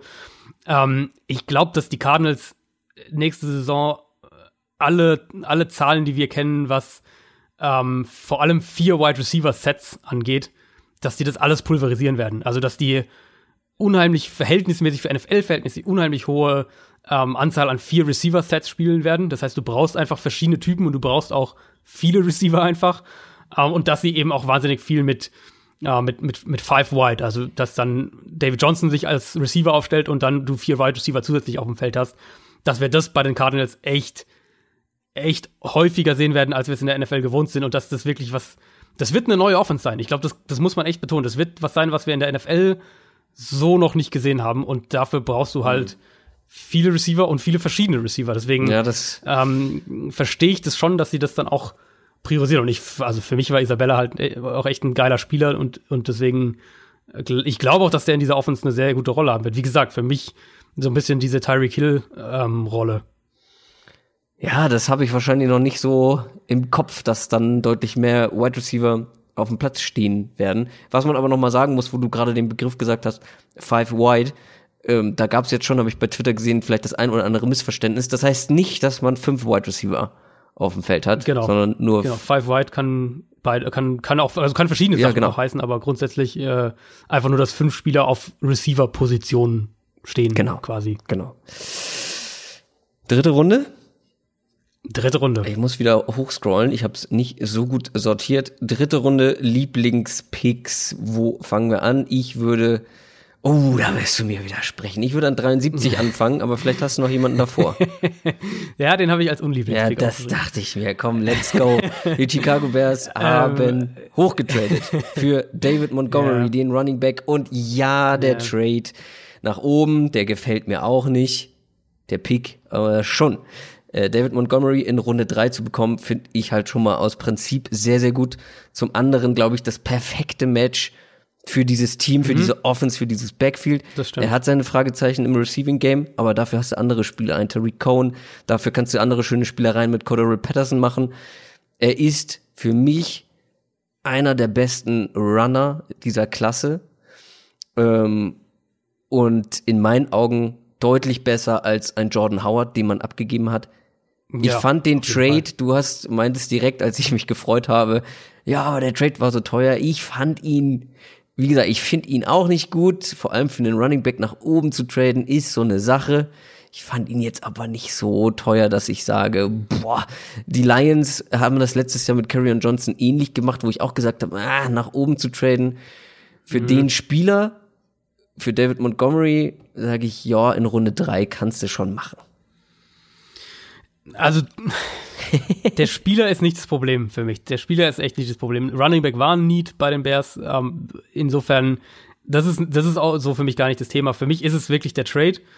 Gerade wenn man so das Gesamtbild von den Bears anschaut. Die haben in den letzten Jahren häufiger ähm, Picks weggetradet oder nach oben getradet oder Picks für Spieler, wie auch immer, mit natürlich vor allem dem Khalil Mack Trade. Ähm, sie sind ja auch letztes Jahr, glaube ich, mehrmals im Draft, wenn ich das richtig im Kopf habe, hochgegangen. Also einmal auf jeden Fall. Ähm, und dadurch haben sie einfach wenig Picks. Also sie, sie haben jetzt den Draft auch nur mit äh, fünf Spielern am Ende, mit fünf neuen Spielern beendet, von denen zwei Siebtrunden-Picks waren. Also äh, hatten, so, hatten nur zwei Picks in den ersten fünf Runden. Ähm, und ich habe so ein bisschen das Gefühl, dass die Bears ähm, sich sehr auf oder dass die Bears ihre Spiele halt ausmachen, die sie haben wollen. Für die zahlen sie dann auch lieber einen Premiumpreis, wenn sie die dafür bekommen. Und achten halt nicht so oder äh, ignorieren so ein bisschen diese, dieses, dieses, eigentlich dieses ungeschriebene Draftgesetz, dass langfristig gesehen niemand besser draftet als der andere. Oder jedenfalls nicht signifikant besser. Und für mich hatte jetzt Chicago bekommt so langsam ein bisschen das Problem, dass sie nicht den mega, ähm, dass sie, dass sie nicht den, die Breite an an Talenten in, ins Team konstant neu reinbekommen. Weil, wie gesagt, sie haben jetzt dieses Jahr einen Running Back in der dritten Runde gedraftet und das war ihr einziger Pick in den Top 125, den sie hatten. Ja. Sie haben nächstes Jahr, glaube ich, auch keinen Erstrunden-Pick noch, oder? Von dem Mac-Trade. Das kann gut sein, ja. Müsste, müsste so sein. Und sie haben ja jetzt noch ähm, in, in dem Trade für Montgomery hoch haben sie ja noch ihren Viertrunden-Pick weggetradet, auf jeden Fall. Also ähm, ich mag die generelle Strategie einfach nicht. Die Strategie ist für mich sagt auch so oder geht so ein bisschen in die Richtung, dass sie ähm, glauben, dass sie eben mit, mit, den, mit den Spielern, die sie dann für sich ausgemacht hatten, dass das halt Volltreffer sind und dass sie sich damit leisten können, quasi äh, weniger Picks in Kauf zu nehmen. Und mit der Strategie stimme ich nicht überein. Und deswegen war das für mich ein zu teurer Trade nach oben, auch wenn der Spieler selbst nicht das Problem ist. Und das waren nicht nur die, nicht nur die Bears. Wenn wir schon, wenn wir schon dabei sind, das war für mich nämlich auch Pick 70 mit den Los Angeles, äh, Los Angeles Rams, die ähm, ja erst mehrmals nach hinten getradet sind in diesem Draft, was ich an sich auch gut fand, weil das wird ein sehr, sehr teures, sehr, sehr teurer Kader sehr bald sein. Äh, ist es zum Teil natürlich auch schon und dann kommt Jared Goff früher oder später auch dazu. Dementsprechend ähm, mehr Picks zu sammeln, völlig okay, ist, glaube ich, auch die richtige Strategie für Teams in dieser, in dieser Situation. Dann haben sie aber ihre zwei Drittrunden-Picks, die sie, ähm, oder zwei der Drittrunden-Picks, die sie dann gesammelt hatten, wieder investiert um einen Running Back zu picken an Position 70. Und dann hat sich Sean McVay danach hingestellt und gesagt, so ja, das, äh, das sagt nichts über Gurley aus und sein Knie und bla bla bla. Im Endeffekt für mich sagt es aus, dass, dass Todd Gurley eine ne, ne deutlich reduziertere Rolle haben wird, als es letztes Jahr der Fall war. Also ich kann mir nicht vorstellen, dass du äh, die Picks 94 und 99 waren es ja dann im Endeffekt, ähm, investierst für einen Running Back, wenn du den bestbezahlten Running Back der Liga in deinem Team hast wenn du nicht ernsthaft Sorgen hast, dass mit seinem Knie nicht was nicht stimmt. Und ähnlich wie bei den Bears, der Spieler passt super. Daryl Henderson, ähm, das ist dieser Home Run Hitter der Klasse, der der über die letzten zwei Jahre jeweils neun und, und 8,9 Yards pro Run hatte, also absurd hohe Zahlen. Ähm, der passt super in das Rams-Scheme rein. Das ist überhaupt nicht das Problem. Aber dass sie so teuer hochgegangen sind für einen Running Back, ist für mich schon echt eine, eigentlich eine relativ klare Botschaft. Und ich meine, ich bin jetzt nicht so ein, nicht so ein passionierter Fantasy-Football-Spieler wie du, aber ähm, also von Todd Gurley würde ich die Finger lassen nächste Saison. Zumindest in den Top, was auch immer, 10 oder sowas. Mm. Ja, schwieriges Thema, über das ich auch schon viel nachgedacht habe. Ähm, da werden wir wahrscheinlich zum Start der Saison oder wenn wir in die Fantasy Draft Saison ja. kommen, noch vielleicht das ein oder andere Mal drüber sprechen. Ähm, Todd Gurley finde ich momentan ganz schwer einzuschätzen, ähm, was da los ist und warum man mhm. jetzt Daryl Henderson genommen hat. Ähm, aber jetzt hast du schon Unlieblingspicks genannt. Ähm, ich äh, steuere noch mal zurück zu einem Lieblingspick mhm. an 75. Mhm, die, den habe ich auch, ja. Die Green Bay Packers haben einen Tight End gedraftet in Jace Sternberger. Und wenn ihr euch an unseren Mock Draft erinnert, habe ich den Packers Ende Runde 1 einen Receiving Tight End gegeben, nämlich Noah Fant. Und das, um dieses Loch in Sachen große explosive Receiving-Waffen mhm. zu stopfen, das ja nun mal da ist. Du hast viele talentierte Outside-Receiver. Ähm, Randall Cobb ist nicht mehr da, der im Slot gespielt hat. Ähm, Jimmy Graham wird jetzt nicht mehr explosiver. Jay Sternberger ist in Runde drei finde ich, ein richtig, richtig guter Pick, weil der Need war, wie gesagt, ja. da und Value war für mich an der Stelle auch da. Ich glaube, das war mein Nummer vier Tight End und er ist vor allem einer der besten Receiving Tight Ends dieser Klasse. Das war ein großer Need und in Runde 3 an 75 finde ich das, ja, Faust aufs Auge. Voll, voll, kann ich nur zustimmen. War ja bei mir sogar der Nummer 3 Tight End. Ähm, der, die Packers suchen ja eigentlich seit Jahren einen, einen dynamischen Receiving Tight End, so mehr oder weniger. Und sie hatten, glaube ich, gehofft, dass Jimmy Graham das noch für ein, zwei Jahre sein kann. Das war aber ehrlicherweise in Seattle schon nicht mehr. Und bei den Packers ist es, Teams im Draft sind, oder das, und ich finde, das, das ist dann auch, das, das passt auch zu der Daryl Henderson, ähm, zu dem Daryl Henderson-Thema von gerade. Teams sind selten so ehrlich wie im Draft, weil das, was sie im Draft machen, verrät dir Sachen über darüber, wie sie ihr eigenes Team sehen und wie sie ihre eigenen Spieler einschätzen. Und ich glaube, dass die Packers äh, sich dessen bewusst sind, dass Jimmy Graham halt noch ein gutes Tag in der Red Zone sein kann, überhaupt keine Frage. Ähm, den du auch auf jeden Fall immer noch als Receiver einsetzen kannst. aber dass sie eine, eine dynamische Tight End Lösung gebraucht haben und das sie haben ja sind ja sehr sehr sie waren ja sehr sehr defensiv ähm, lastig zum zu Beginn des Drafts in der ersten Runde und ja auch in der Free Agency. Ich fand, was sie dann in der zweiten und dritten Runde gemacht haben mit mit Elton Jenkins in der zweiten Runde, dem Interior Lineman ähm, und dann eben Jay Sternberger in der dritten Runde.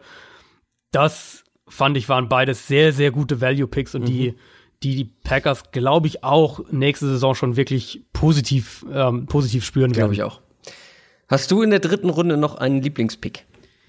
Ich habe noch drei sogar insgesamt. Nee. Ähm, ich äh, fand, und, und einer davon, da wirst du wahrscheinlich nicht meiner Meinung sein, nämlich das war an Nummer 68, Jakai Polite zu den New York Jets.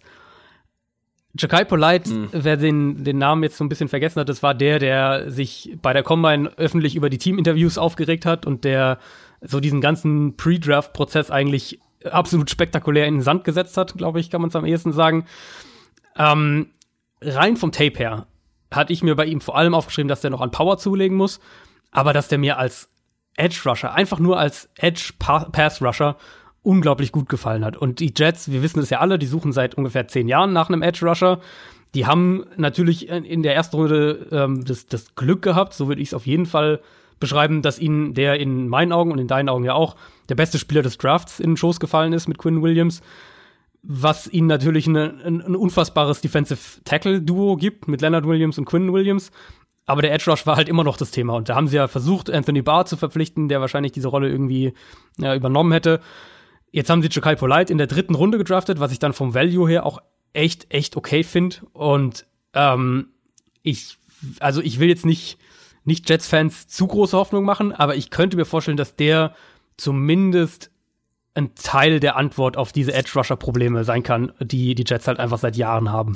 Ich finde den Pick gar nicht so schlecht, weil er in Runde drei stattgefunden hat. Genau. Ähm, ja. Aber auf der anderen Seite mochte ich den Spieler einfach nicht so gern, weil ich große Bedenken habe, wenn er nicht erheblich an Power zulegt, dass er als mhm. Pass-Rusher in der NFL ganz schön oft alt aussehen wird gegen richtig gute Tackles vor allem. Der hat enorm viel Speed und Explosivität. Ja. Aber mein erster Punkt bei den ne negativen Sachen war, das soll ein Edge Rusher sein? Der sieht halt aus wie ein also Linebacker glaub, und ist dann vielleicht ja, im Blitzing ganz okay. Das stimmt. Ähm, und du sagst auch immer wieder Todd Bowles, ähm, nee, nicht Todd Bowles, ähm, na? Greg Williams. Ja, genau. Äh, genau. Äh, will, glaube ich, auch viel blitzen, ne? Ja, an sich ja schon, aber das ist jetzt so ein bisschen die Frage, ne? Also der, es klingt ja wohl auch so, dass der die Defense gar nicht auf, auf seine 4-3 Base umstellen will. Also ich weiß, ich weiß es nicht genau, was die, was die Jets da defensiv formen. Also sie haben ja an sich, haben sie ja jetzt in der, in der Free Agency und auch im Draft haben sie eigentlich nur in die Front 7 investiert. Also mit, mit Quinn Williams, jetzt mit Jakai Polite. Ähm, sie haben Henry Anderson gehalten, sie haben CJ Mosley verpflichtet, sie haben Blake Cashman gedraftet. Das sind alles Front 7 Spieler. Und wenn du viel blitzen willst, dann musst du dir eigentlich Cornerbacks holen. Und Cornerbacks haben die, haben die Jets überhaupt, also echt keine guten insgesamt. Vor allem, falls, falls Dwayne Johnson sich da nicht deutlich fängt.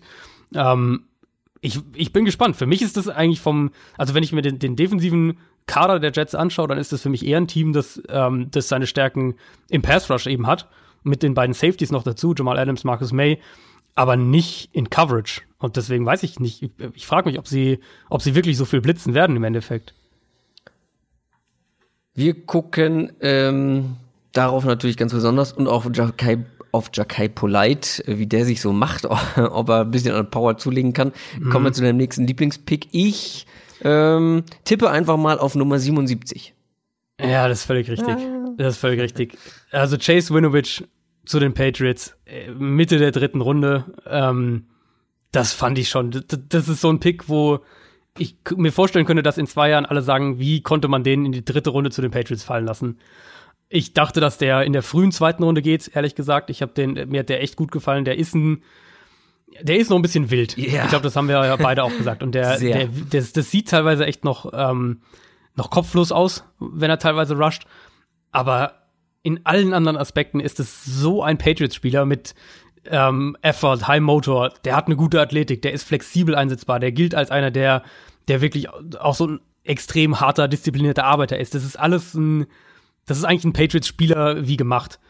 Und ich glaube, dass der in dieser Defense auch super funktionieren wird. Die Patriots ja insgesamt einen ganz guten Draft, den sie da hingelegt haben. Mhm. Das hat ja schon in der ersten Runde gut, angefangen ja. und äh, Chase Winovich auch spannender, spannender Spieler, aber du hast noch einen dritten. Lass mich kurz gucken, ob ich ihn ah, finde. Du müsstest ihn eigentlich erraten können.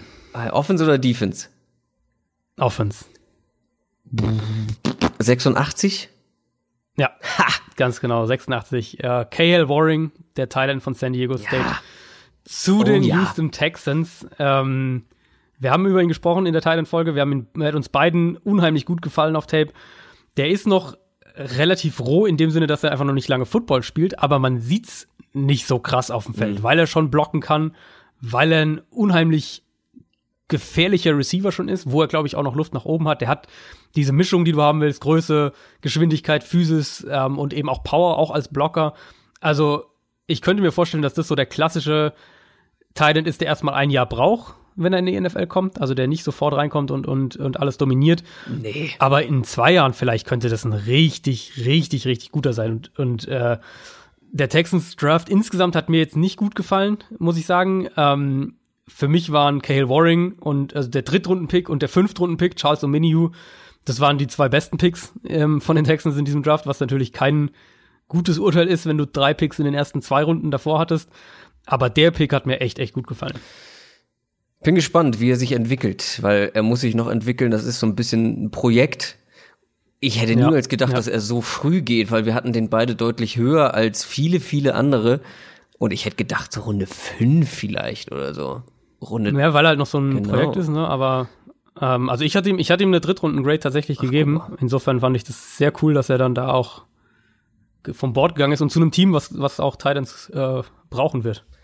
Ich habe jetzt noch, ach, so zwei kleine Unlieblingspicks. Mhm. Ähm, ich habe einen noch wo zu, den, ich, zu den beiden, die Wo ich jetzt aber, ja, nicht, keine großen Probleme mit habe. Mhm. An 98, ähm, die Jaguars Quincy Williams, den Linebacker. Das ist so der Terrell Edmonds äh, dieses Drafts. Vielleicht erinnert sich der ein oder bisschen, andere. Ja. Tremaine Edmonds, der Linebacker, ist zu den Bills letztes Jahr gegangen und dann haben die Steelers, glaube ich, ne, äh, seinen Bruder ja. Terrell Edmonds ja. auch noch mit in Runde 1 gedraftet, wo keiner mit gerechnet hat. Und so ähnlich ist es hier auch. Quincy Williams ist, wie der Name schon vermuten lässt, der große Bruder von Quinnen Williams. Der vermutlich beste Spieler des Drafts, der zu den Jets gegangen ist. Kaum einer kannte den. Der war nicht mal auf dem 250er Big Board von Pro Football Focus. Der Typ hat selber mhm. von sich ein Highlight-Tape hochgeladen bei YouTube. So unbekannt war der vor dem Draft, dass das nicht mal jemand gemacht hat. Ähm, und dann geht er in Runde drei zu den Jaguars. Also da haben viele sehr gestaunt.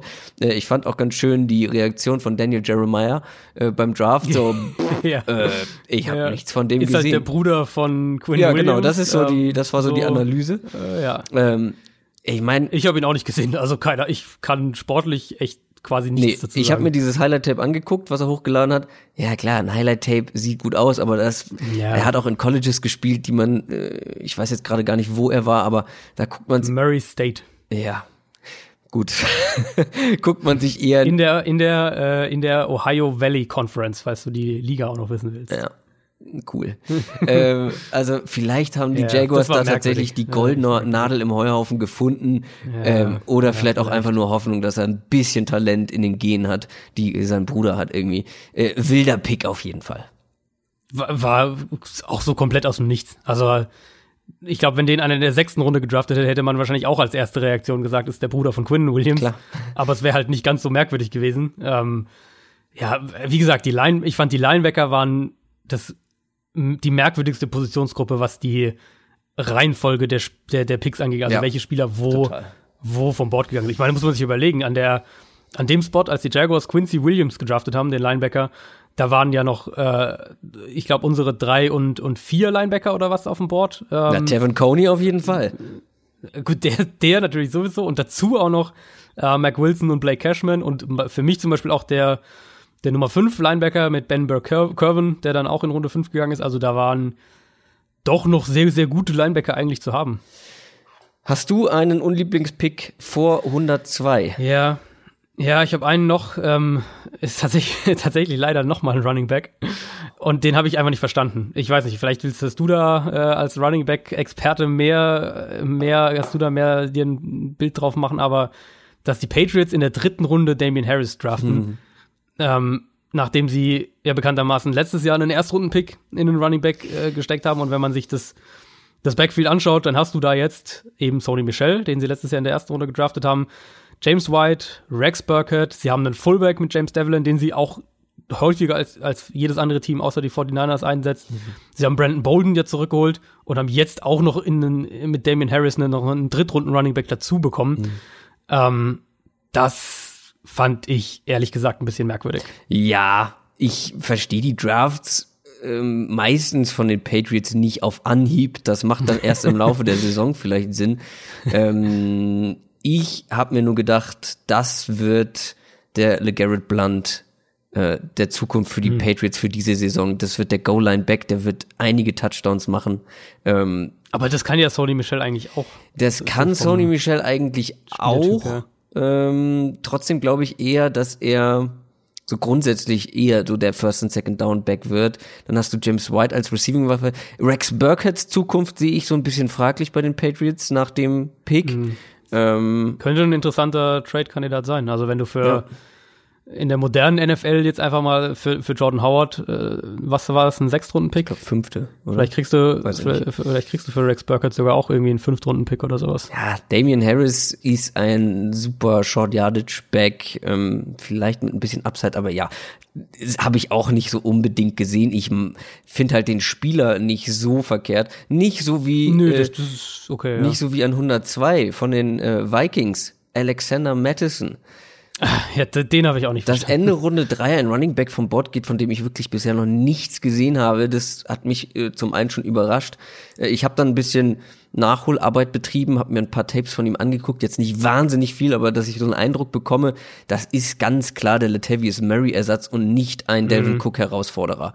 Auf keinen nee, Fall. Klar, der das, ist ja. nicht besonders explosiv, der ist nicht besonders schnell, hat dafür aber ganz gute Power. Also da sehe ich so den Goal-Line Back, ähm, wo Delvin ja. Cook vielleicht so ein paar Probleme hatte. Ähm, sein Vergleich auf NFL.com ist auch Mike Gillisley, was finde ich ganz gut passt.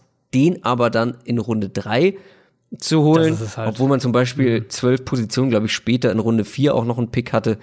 Und da waren auch noch ein paar andere Running Backs auf dem Board, die ich für solche Zwecke auf jeden Fall interessanter gefunden hätte. Das ist ja genau der Punkt. Also wir reden von einem Komplementärback, der die zweite Geige spielen wird hinter Delvin Cook. Da, da, das ist ja eigentlich, das steht ja eigentlich außer Frage. Wenn Cook fit bleibt, natürlich, das muss man dazu sagen. Ähm, die Vikings haben ja Amir Abdullah auch noch im Team, der auch noch, eine, ja, der auch so diese diese Rolle irgendwie spielen kann. Und dann muss ich halt ehrlich sagen, dann nehme ich lieber ähm, so wie wie es beispielsweise die die Panthers haben sich ja am Ende ähm, Elijah Holyfield als undrafted Free Agent geholt. Die Saints haben sich Divino Sigbo als undrafted Free Agent geholt. Ja, dann nehme ich lieber einen von denen. Genau, genau, die können das halt eben auch. Und, und in der dritten Runde, da war halt echt noch Talent auf dem Board.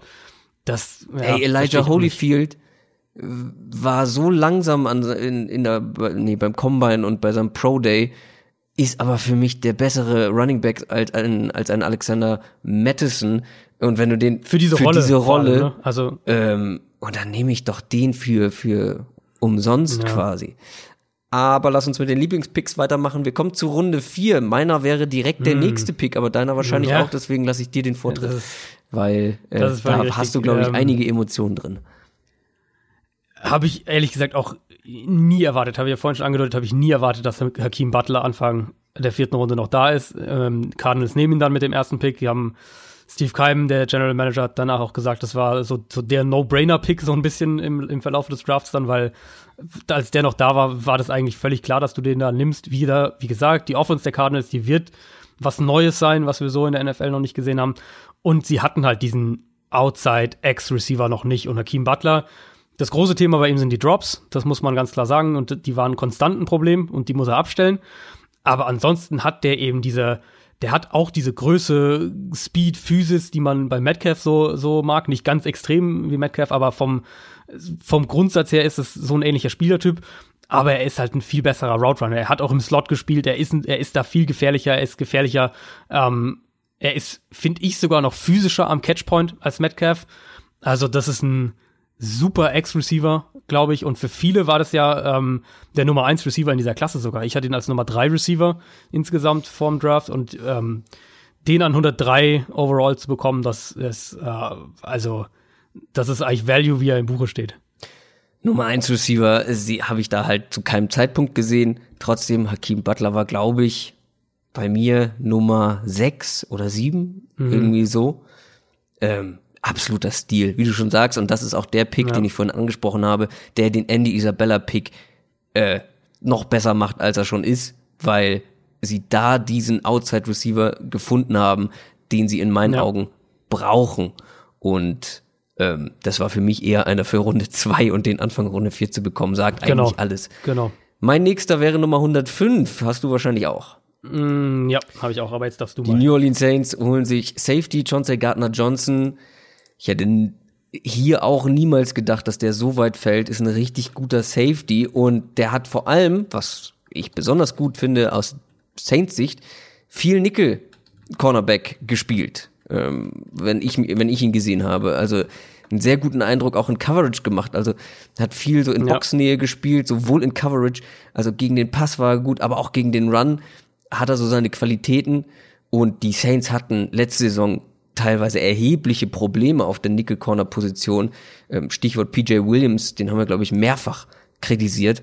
Ähm, und Chauncey Gardner Johnson kann eben so ein Hybridspieler werden, den du eben als Strong Safety, als Box Safety, aber eben auch dann vielleicht mal, gut, Strong Safety ist vielleicht der falsche Ausdruck, aber dann auch mal als Nickel Corner einsetzen kannst. Ähm, und den dann an 105 zu bekommen, den ich auch eher so in Runde 2 gesehen hätte, das ist schon, das ist schon Value. Also er gibt den, den, den Saints halt einen Spielertyp, den sie so nicht hatten.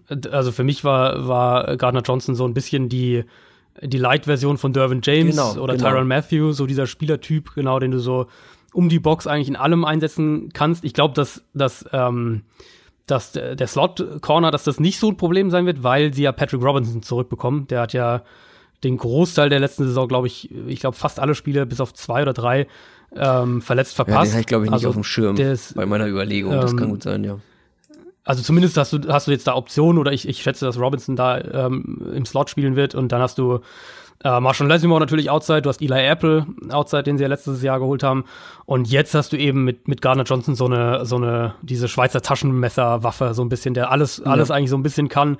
Ähm, fand ich auch super, da sind, sind sie ja auch hochgegangen für ihn nochmal, die Saints, die sind ja für, für ähm, ihren Center und für jetzt, für dann Gardner Johnson hochgegangen. Ähm, beide Male eben ein Spieler mit sehr, sehr viel Value abgegriffen. Bei Gardner Johnson gab es Gerüchte, dass der äh, auch so ein bisschen in den Interviews nicht, nicht so überzeugt hat und deswegen ein paar Teams den äh, runter, runtergegradet haben. Aber Anfang der vierten Runde, also fand ich auch, war, war für mich neben, neben Hakim Butler waren das so die zwei, die zwei Steals in der Runde so ein bisschen. Wen hast du denn da noch als Lieblingspick? Ähm, ich habe 108 dann auch noch mal gleich direkt. Mhm. Äh, da kommen wir dann nämlich zu den New York Giants und das fand ich einen sehr, sehr kuriosen Draft eigentlich. Also die Giants generell. Wir sprechen ähm, noch gleich die, ausführlicher über die Giants. Genau. Okay, gut. Ähm, ich fand, dass die auf Cornerback echt gute Picks gemacht haben mhm. und da gehört der dazu. Das war Julian Love, ähm, der Cornerback von Notre Dame, der da zu den Giants gegangen ist und ich glaube, dass der bei denen sofort im Slot sta äh, starten wird. Ich glaube, dass das ähm, die Secondary sofort deutlich besser macht. Die hatten letztes Jahr echt ein, ein Cornerback-Problem. Jetzt haben sie ähm, Julian Love eben im Slot. Sie haben Janoris Jenkins outside. Sie haben DeAndre Baker, den sie dann in der ersten Runde noch gedraftet haben. Und äh, Sam Beal, den haben sie ja letztes Jahr im Supplemental Draft genommen. Der kommt auch nach Verletzung zurück. Also plötzlich hast du da echt ein, ein, ein echt gut aussehendes, junges, weitestgehend junges Cornerback, ähm, Cornerback-Core. Und auch da wieder natürlich der Blick auf den Defensive Coordinator, das ist James Batcher, der aus Arizona kam und der will auch blitzen. Und die, die Giants haben immer noch keinen gefährlichen oder guten Pass Rush. Ähm, ich glaube, dass die Picks, die sie dann vor allem nach den ersten beiden Erstrunden-Picks gemacht haben, dass die es ihnen erlauben werden, eben mehr zu blitzen und, und zumindest vom Scheme her aggressiver zu spielen. Ich bin kein großer Julian Love-Fan, muss ich ganz ehrlich sagen. Ähm, aber an der auch nicht auch nicht im Slot. Also fandst du auch im, weil ich Doch, also ich verstehe, dass man ihn nicht als Outside mhm. sieht, aber im Slot. Im Slot kann ich ihn mir auf jeden Fall besser vorstellen. Was bei mir so die Konsequenz mhm. war, er ist nicht schnell genug für schnelle Receiver und nicht physisch genug für physische Receiver. Und das okay, äh, macht ja. ihn für mich halt relativ, ich will nicht sagen wertlos, weil er unglaublich gute Instinkte hat und schnell Füße ist ganz wendig, hat eine sehr gute Antizipation einfach.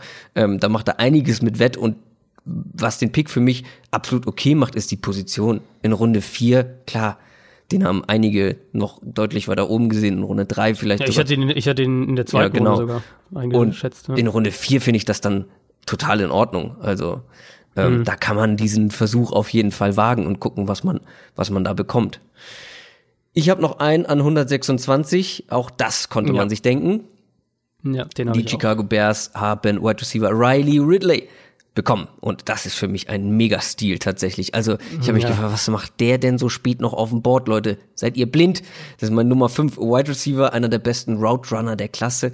Der wird oft Separation bekommen und äh, das passt ganz gut bei dem Quarterback. Das hilft einem Mitch Trubisky ja. nämlich auf jeden Fall, auf jeden Fall, der in Sachen Accuracy dann doch das ein oder andere Mal vielleicht noch Probleme hat. Jetzt hast du qualitativ ein sehr, sehr tiefes, gutes Wide Receiver Gespann und ähm, ich bin, ich bin sehr, apropos gespannt, ich bin sehr gespannt, wie das aussehen wird dann in der Offense. Aber Riley Ridley, das ist eine, ist an der Position an 126 ähm, richtig guter Pick. Ja, ich hatte ihn auch, also ich hatte ihn in der frühen dritten Runde eingeschätzt. Ich hatte ihn ja nicht ganz so hoch wie du. Ähm, war mein insgesamt mein Nummer 10 Wide Receiver, aber eben in diesem, in diese eng beieinander liegenden Top 5 bis 10 oder was auch immer, ähm, dachte ich eigentlich auch, dass der also mindestens eine Runde früher geht ungefähr. Insofern war das da super. Für mich haben da die Bears echt ähm, einiges von dem Value auch wieder reingeholt dann, die, den sie vorher für den, für den Trade für Montgomery geopfert haben, wenn man so will. Und das Receiver-Core von den Bears ist ja jetzt echt super spannend. Super also die haben natürlich äh, Allen Robinson, ja. Du hast Taylor Gabriel ist dein Speedster, Anthony Miller, den sie letztes Jahr gedraftet haben, den ich auch echt mag. Dann hast du jetzt Ridley dazu, wo ich äh, das genauso sehe wie du, dass das einer der zwei, drei besten Route Runner in dieser Klasse ist. Ähm, die haben ja auch noch Cordero Patterson von den Patriots geholt, beziehungsweise von, via Free Agency geholt, äh, je nachdem, in welcher Rolle sie den genau mhm. sehen. Sie haben den Tident mit Trey Burton und, und sie haben ja auch noch dahinter noch Adam Shaheen, falls der noch irgendwie was wird, aber da, das ist jetzt schon, das ist schon wirklich ein sehr, sehr sehr, sehr starkes äh, Receiving Core generell, was die, was die Bears da jetzt haben. Hast du noch einen Lieblingspick in Runde 4? Keinen, der so richtig rausstand. Also ich fand, es gab, ich fand generell, man hat gemerkt, das war ja auch das, was wir vorher gesagt haben, dass der Draft so Runde 2 bis frühe fünfte Runde, dass das, das ist, wo der Value in diesem mhm, Draft ist. Ja. Ähm, und ich finde, das hat man generell in Runde 4 auch gemerkt, weil es einfach gute Picks gab. Ähm, da, da ganz verschiedene, noch, ob es ein Tony Pollard zu den Cowboys ist, der, glaube ich, ein super ähm, Receiving Back auch sein kann. Gary Jennings zu den Seahawks fand ich da gut, eben der dieser vertikale Slot Receiver auch sein kann. Ich fand, äh, die, die Patriots haben da in der Range ein paar gute O-Line-Picks auch gemacht, auch für die Tiefe. Also ähm, Amani Hooker zu den Titans fand ich war auch ein guter Pick. Also ich fand, es gab einfach viele, viele Picks in der vierten Runde, wo ich gesagt habe, ja, das ist ein guter Pick.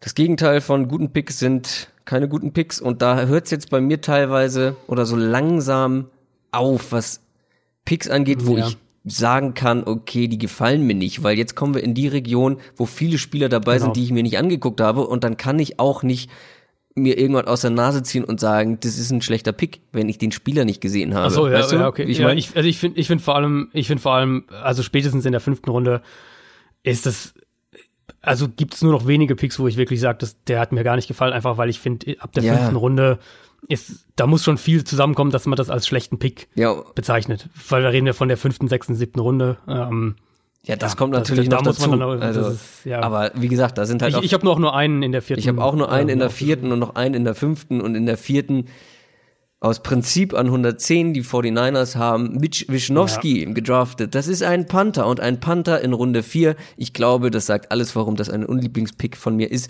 Da hätte man erstens warten können und zweitens auf anderen Positionen sich was Schönes suchen können. Also, wenn man ja. sieht, was danach noch gedraftet wurde an Spielerqualität auf wichtigen Positionen, da mhm. hole ich mir keinen Mitch Wischnowski. Ich kann den jetzt qualitativ nicht einschätzen. So, weil ich keine Ahnung habe, wie gut er ist, aber wie gut muss ein Panther ja. sein, um einen Pick in Runde 4 zu rechtfertigen. Ja, vor allem gerade ein Team wie die 49ers, wo ich mir überlege, die, die haben ja jetzt echt auch die haben ja, die haben ja zwei sofortige Impact-Picks eigentlich mit Nick Bosa und mit Debo Samuel. Ähm, die bekommen Jimmy Garoppolo zurück. Die haben sich Tevin Coleman geholt. Die haben ähm, an sich ein Team, was jetzt, wenn die jetzt alle mal fit bleiben, äh, mit Default noch, mit der Default-Verpflichtung auch noch, die haben an sich ein Team auf vielen Spots, wo man sagt, das könnte wirklich ein Kandidat sein, um zumindest sehr, sehr lange um die Playoffs mitzuspielen nächste Saison. Wo ich dann immer noch mich frage, wie genau sie das in der Secondary planen. Also ich finde, die Secondary wäre so das gewesen, auch wenn ich jetzt direkt, also direkt aufs Board schaue, die 49ers nehmen an 110 einen Panther und zwei Picks später, ähm, beziehungsweise, äh, ich weiß gar nicht, was war es, sechs Picks später, geht Amani Hooker zu den Titans, mhm. zum Beispiel. Wo ich mir einfach denke, wenn du die Möglichkeit da hast, wirklich einen, einen Impact Safety zu draften oder einen Cornerback, es ging ja auch noch, da kommen wir gleich dann zu, in der, in der fünften Runde auch noch äh, gute, gute Secondary-Spieler, dann bin ich da echt auch skeptisch. Und da habe ich jetzt auch mit ein paar, ähm, auf, auf Twitter so ein paar Mal die Konversation gehabt, ähm, Panther würde ich noch eher draften als Kicker, weil rein von der, wenn man sich die Statistiken anschaut, die Historie anschaut, dann ist ein, ein Pick in einen Panther kann sich eher auszahlen als ein Pick in einen Kicker. Ob ein Kicker gedraftet wurde oder nicht, das spielt, wenn du jetzt auf die, nächsten, auf die letzten 10, 10, 15 Jahre schaust, das ist so ein minimaler Unterschied, wenn du auf die gesamten, wie, wie viele Kicks sie verwandeln aus den verschiedenen Distanzen, ähm, gedraftet oder ungedraftet, ist so ein minimaler Unterschied. Deswegen würde ich einen Kicker noch weniger nehmen aber ich würde auch niemals einen Panther in der vierten Runde draften. Schöner Zungenbrecher, den du da gerade hattest, mit Pick in den Panther und Pick in den Kicker. äh, hast du noch Unlieblings, einen anderen Unlieblingspick in Runde 4?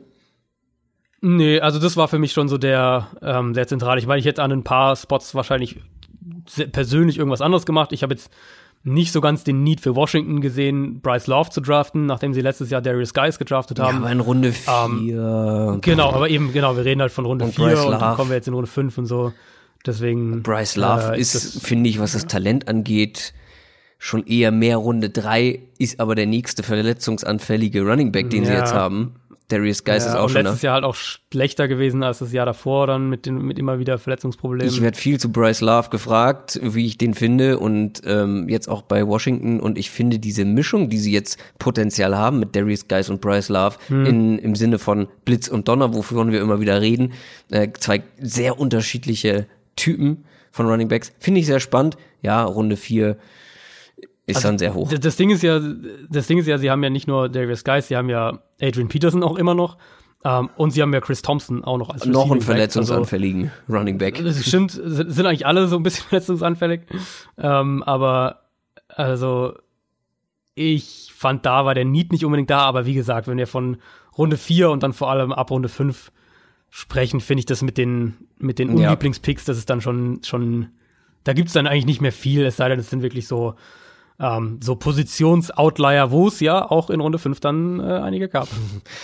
Äh, kommen wir zu Runde 5, aber erstmal zu den Lieblingspicks. Da habe ich tatsächlich nur einen in der Runde an 146. Was? Hast du noch einen davor? Äh, ja, 142 ja, habe ich davor. Schieß mal raus. Ähm, die Seahawks, Ben Burr-Curven, der mhm. tatsächlich gedraftet wurde vor Mac Wilson und vor Blake Cashman, was ich vor dem Draft niemals erwartet hatte. Was mir aber eigentlich ganz gut gefällt, weil mir das Tape unheimlich viel Spaß gemacht hat. Das war ähm, dieser wahnsinnig explosive Linebacker, der undersized ist, auf jeden Fall, und, und das wird ihn in der NFL in gewisser Weise auch limitieren.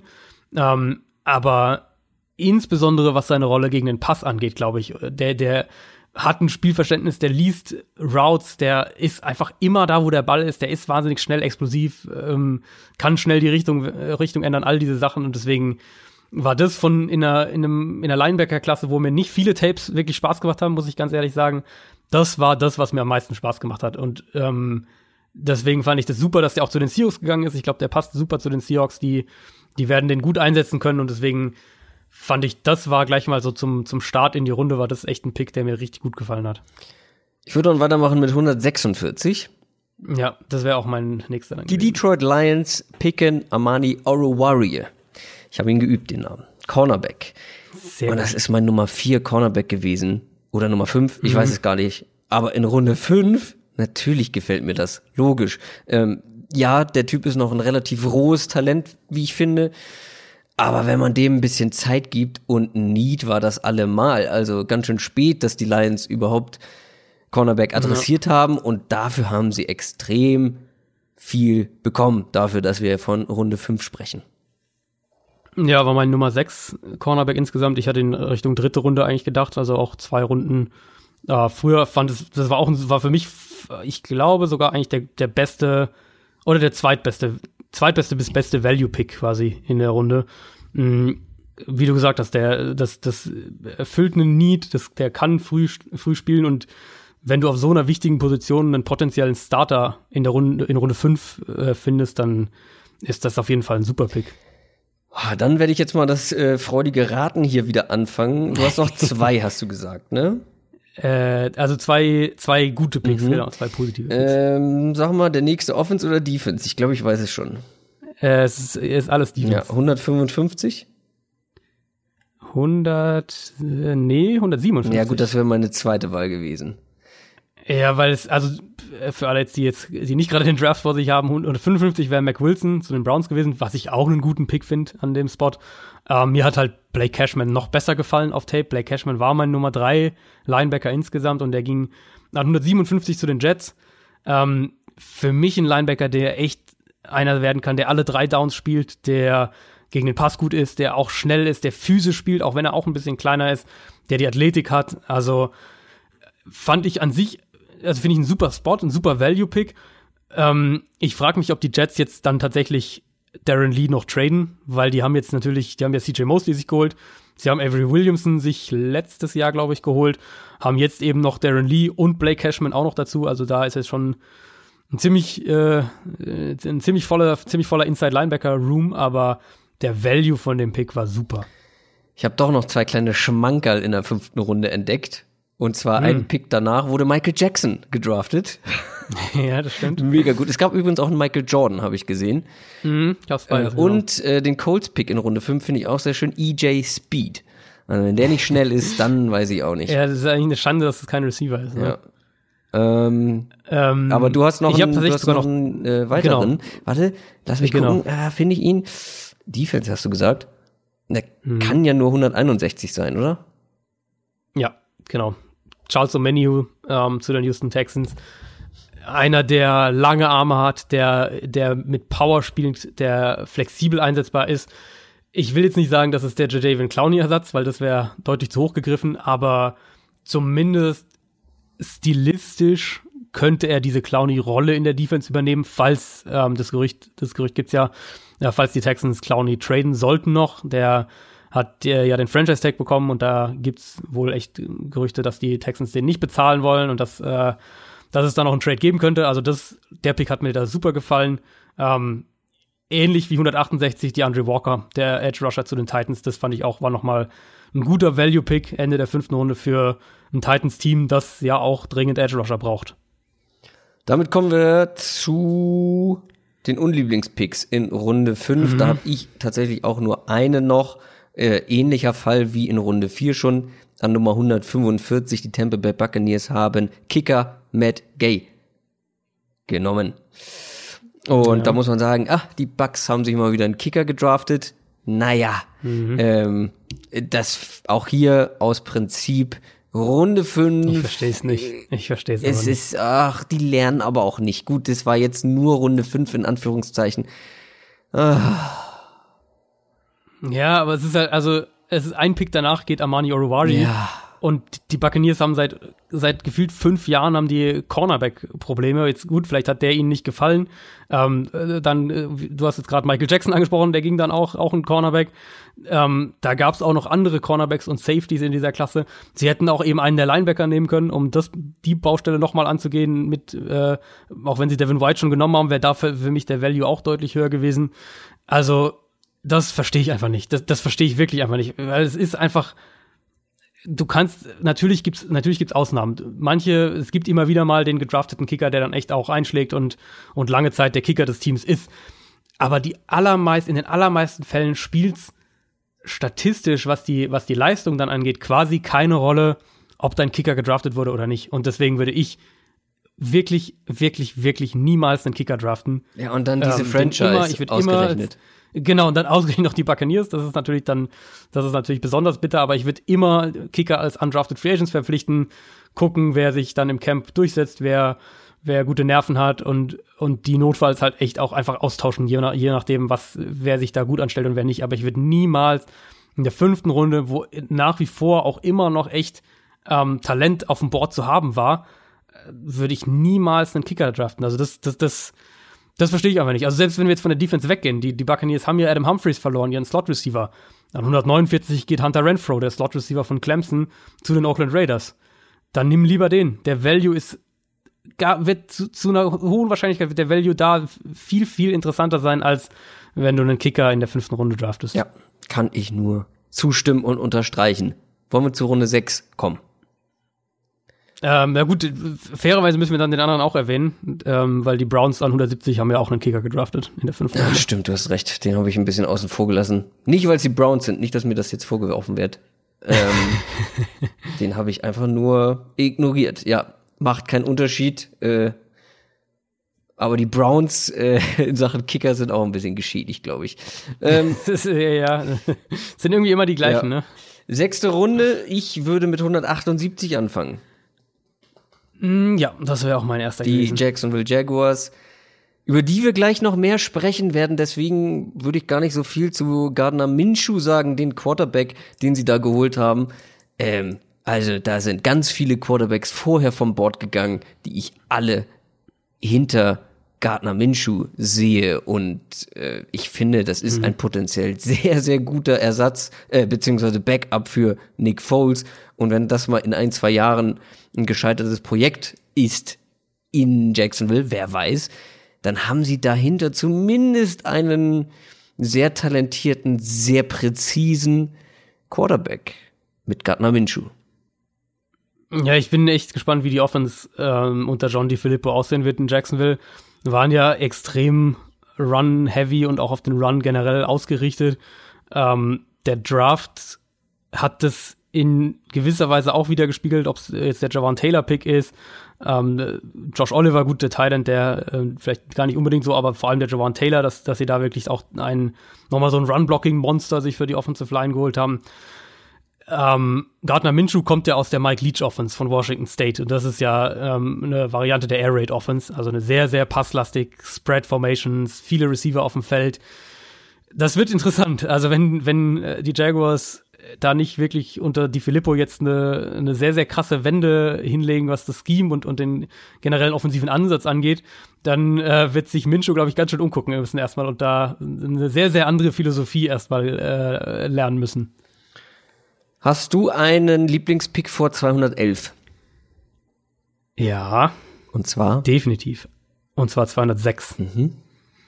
Calvin Harmon Ach, natürlich. für mich der extremste Drop in diesem Draft eigentlich gewesen. Bis auf einen, einen undrafted Free Agent, auf den wir sicher auch gleich noch kommen. Ähm, dass Calvin Harmon in der sechsten Runde geht, das hat mich wirklich, wirklich überrascht. Ich verstehe, warum der nicht in der ersten, zweiten vielleicht auch noch geht. Also ich dachte, der geht, der geht bis Ende der zweiten Runde. Ähm, ich verstehe, dass er vielleicht da nicht geht, weil er eben kein Receiver ist, der sich konstant Separation verschafft. Das ist nicht sein Stil. Das, das, so gewinnt er nicht, wenn man es so will. Aber er ist für mich einer der besten, oder auf Tape fand ich, war er einer der besten Possession Receiver in dieser Klasse, der mit Physis, mit unglaublich guten Händen, mit unglaublich guter Körperkontrolle auch gewinnt. Ähm, ganz viele Catches hat, wo er so an der Seitenlinie den Ball gerade so noch äh, kontrollieren kann und die Füße gerade nur noch so auf den Boden kriegt, also Balance und all diese Sachen. Und ich hätte niemals gedacht, dass der an 206 noch da ist. Ähm, ich dachte, dass der, wie gesagt, so in der frühen dritten Runde vielleicht ungefähr geht. Washington hat, ähm, Washington hat ja Jameson Crowder verloren, seinen Slot-Receiver in der Free Agency. Die haben Outside-Waffen mit Paul Richardson, mit, mit Terry McLaurin, den sie ja auch in der dritten Runde gedraftet haben, mit Josh Doxson, falls der sich, falls der noch einschlägt. ich könnte mir vorstellen, dass Calvin Harmon bei denen im Underneath Passing Game echt eine wichtige Rolle äh, ähm, bekommen kann. Ich muss dir ganz ehrlich sagen, ich war kein großer Fan von Calvin Harmon. Da hast Ja, du mich ich so ein weiß, bisschen auch weiß. reingequatscht. Äh, ich dachte mir so, ja, ich sehe das nicht so richtig, aber ich kann schon verstehen, dass, äh, dass Adrian den mag. Ah, Ähm, aber ja, Runde 6 hätte ich niemals mit gerechnet. Ja. Ich habe ihn nicht ansatzweise so hoch gesehen wie du, aber trotzdem, Runde 6 ist schon, schon krass und das ist natürlich ein guter Value. Ich habe dann noch zwei Running Backs. Äh, Ich habe einen Running Back. in Runde ja. 6, Rodney Anderson, ähm, der zu den Bengals gegangen ist. Wir haben drüber gesprochen, absolute Wildcard wegen seinen Verletzungen, ähm, hat wenig gespielt, weil er immer wieder schwere Verletzungen hatte, aber kann natürlich der Stil des Drafts werden, wenn er ansatzweise gesund bleibt. Das Ding ist nur bei den Bengals ist ein bisschen ärgerlich, da wird er ähm, nicht so wahnsinnig viele Snaps sehen, denke ich mal. Da ist ein Joe Mixon, da ist ein Giovanni Bernard, da ist ein äh, Travion Williams, den sie vorher auch Eben, schon genau, in, der, ja. in der sechsten Runde geholt haben. Ähm, Was ich ein bisschen seltsam finde, weil man ja in Joe Mixon schon absoluten Top Running Back hat, der alle Three Downs spielen kann. Ähm, da jetzt noch zwei ähm, Running Backs in Runde 6 zu holen, aber Rodney Ja, Anderson kann überrascht. der absolute Stil des Drafts werden, hat unglaublich viel Potenzial. Ich weiß noch nicht, ob's man bei, ob man es bei den Bengals überhaupt zu sehen bekommt.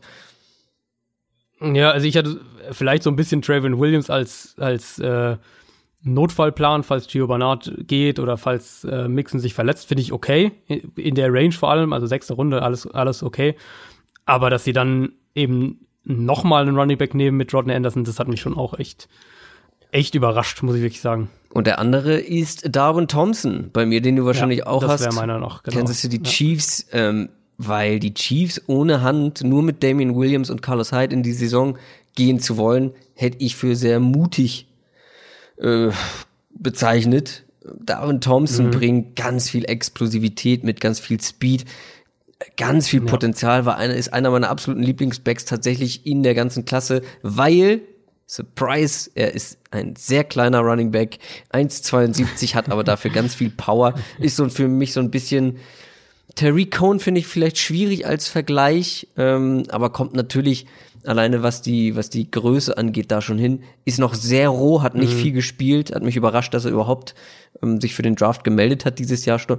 Äh, dieses Jahr schon kann aber ein totaler Stil werden. Also ich sehe in dem ganz schön viel, wenn der in ein zwei Jahren so ein so ein Terry Cohen Typ ist in Sachen wie er eingesetzt wird in einer Offense ähm, als als Mismatch-Waffe aus dem Backfield vor allem auch ganz interessanter Kandidat und in Runde 6, ja, logisch. Lass ich mir ja nicht Ja, entgehen. also ich fand, ich fand, ich fand Darwin Thompson eigentlich auch ein super Pick da für die Chiefs und auch wenn man, ich habe den dann bin dann meine Notizen zu ihm nochmal durchgegangen ähm, und drei Sachen hatte ich mir halt ganz äh, fett markiert. Also das ist einmal ähm, wie elusive er ist, also wie schwer er zu tackeln ist. Dann ist es die Beschleunigung, dass der unglaublich schnell von 0 auf 100 kommt und und da wirklich teilweise Plays so ein bisschen auf den Kopf stellt, weil er so eine so eine krasse Beschleunigung hat und dass er ein guter Receiver war. Und ich finde, das sind schon einige ähm, Charakteristika, die eben Kareem Hunt auch hatte. Und deswegen würde es mich ehrlicherweise gar nicht wundern, wenn der, wenn der da eine größere Rolle auch in der, in der Offense einnimmt, als man Ja. es vielleicht im Moment noch ja, denkt. kann vielleicht eine Überraschung werden. Darwin Thompson. Runde 7 oder möchtest du noch jemanden negativ Mhm. ansprechen in Runde 6? Nee, ich habe da jetzt keine negativen Nee. mehr, weil wie gesagt, sechste Runde, siebte Runde. Einfach machen.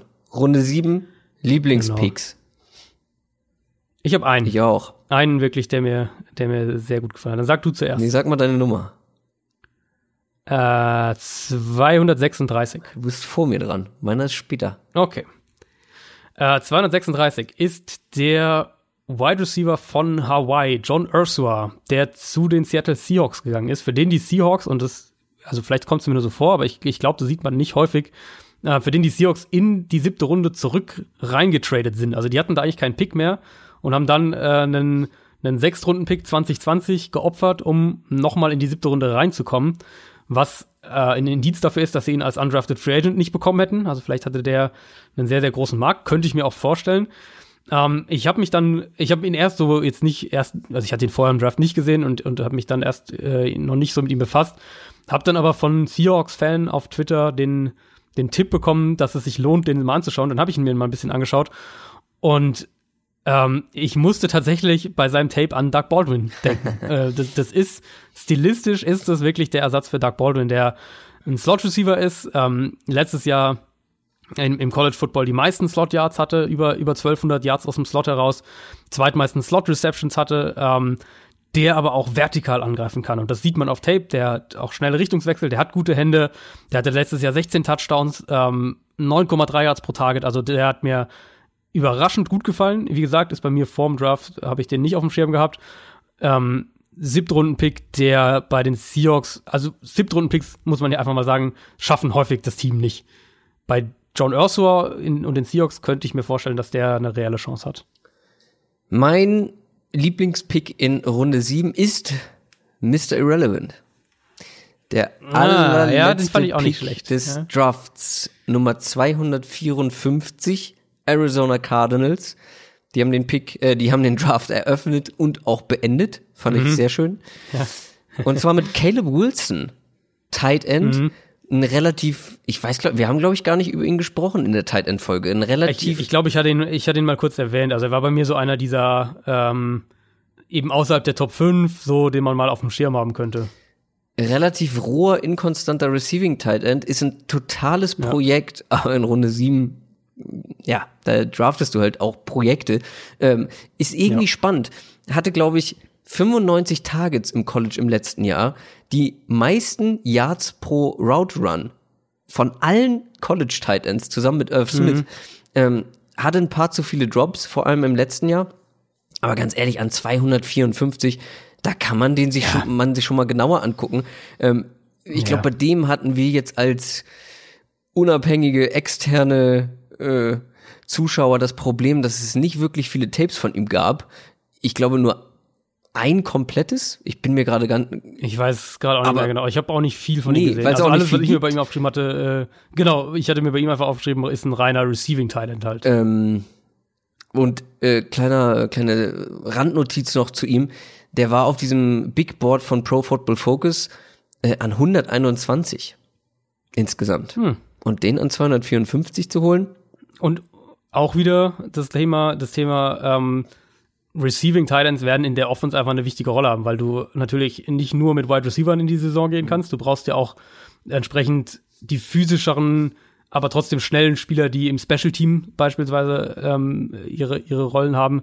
Und Caleb Wilson, also auch wieder so ein bisschen ein Kandidat, wo ich mir vorstellen könnte, für einen Siebtrunden-Pick, dass der ein, äh, bisschen überdurchschnittliche Chancen hat, den Kader tatsächlich zu schaffen.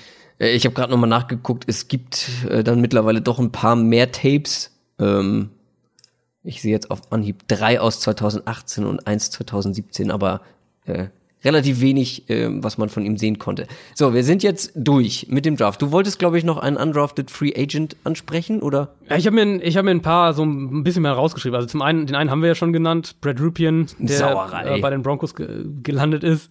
Ähm, da sind wir jetzt tatsächlich in dem Bereich, wo mir die Running Backs echt gut gefallen haben, die da als undrafted Free Agents teilweise zu entsprechenden Teams gegangen sind. Und das ist einmal ähm, äh, Bruce Anderson, der North Dakota State Running Back, den hatte ich mal in einem Artikel auch ein bisschen genauer beschrieben auf Spox, der mich von seinem Stil einfach, wie er läuft und wie er vor allem auch als Receiver spielt, der war, der, der macht, der hat als Receiver echt, echt äh, gute Ansätze gezeigt.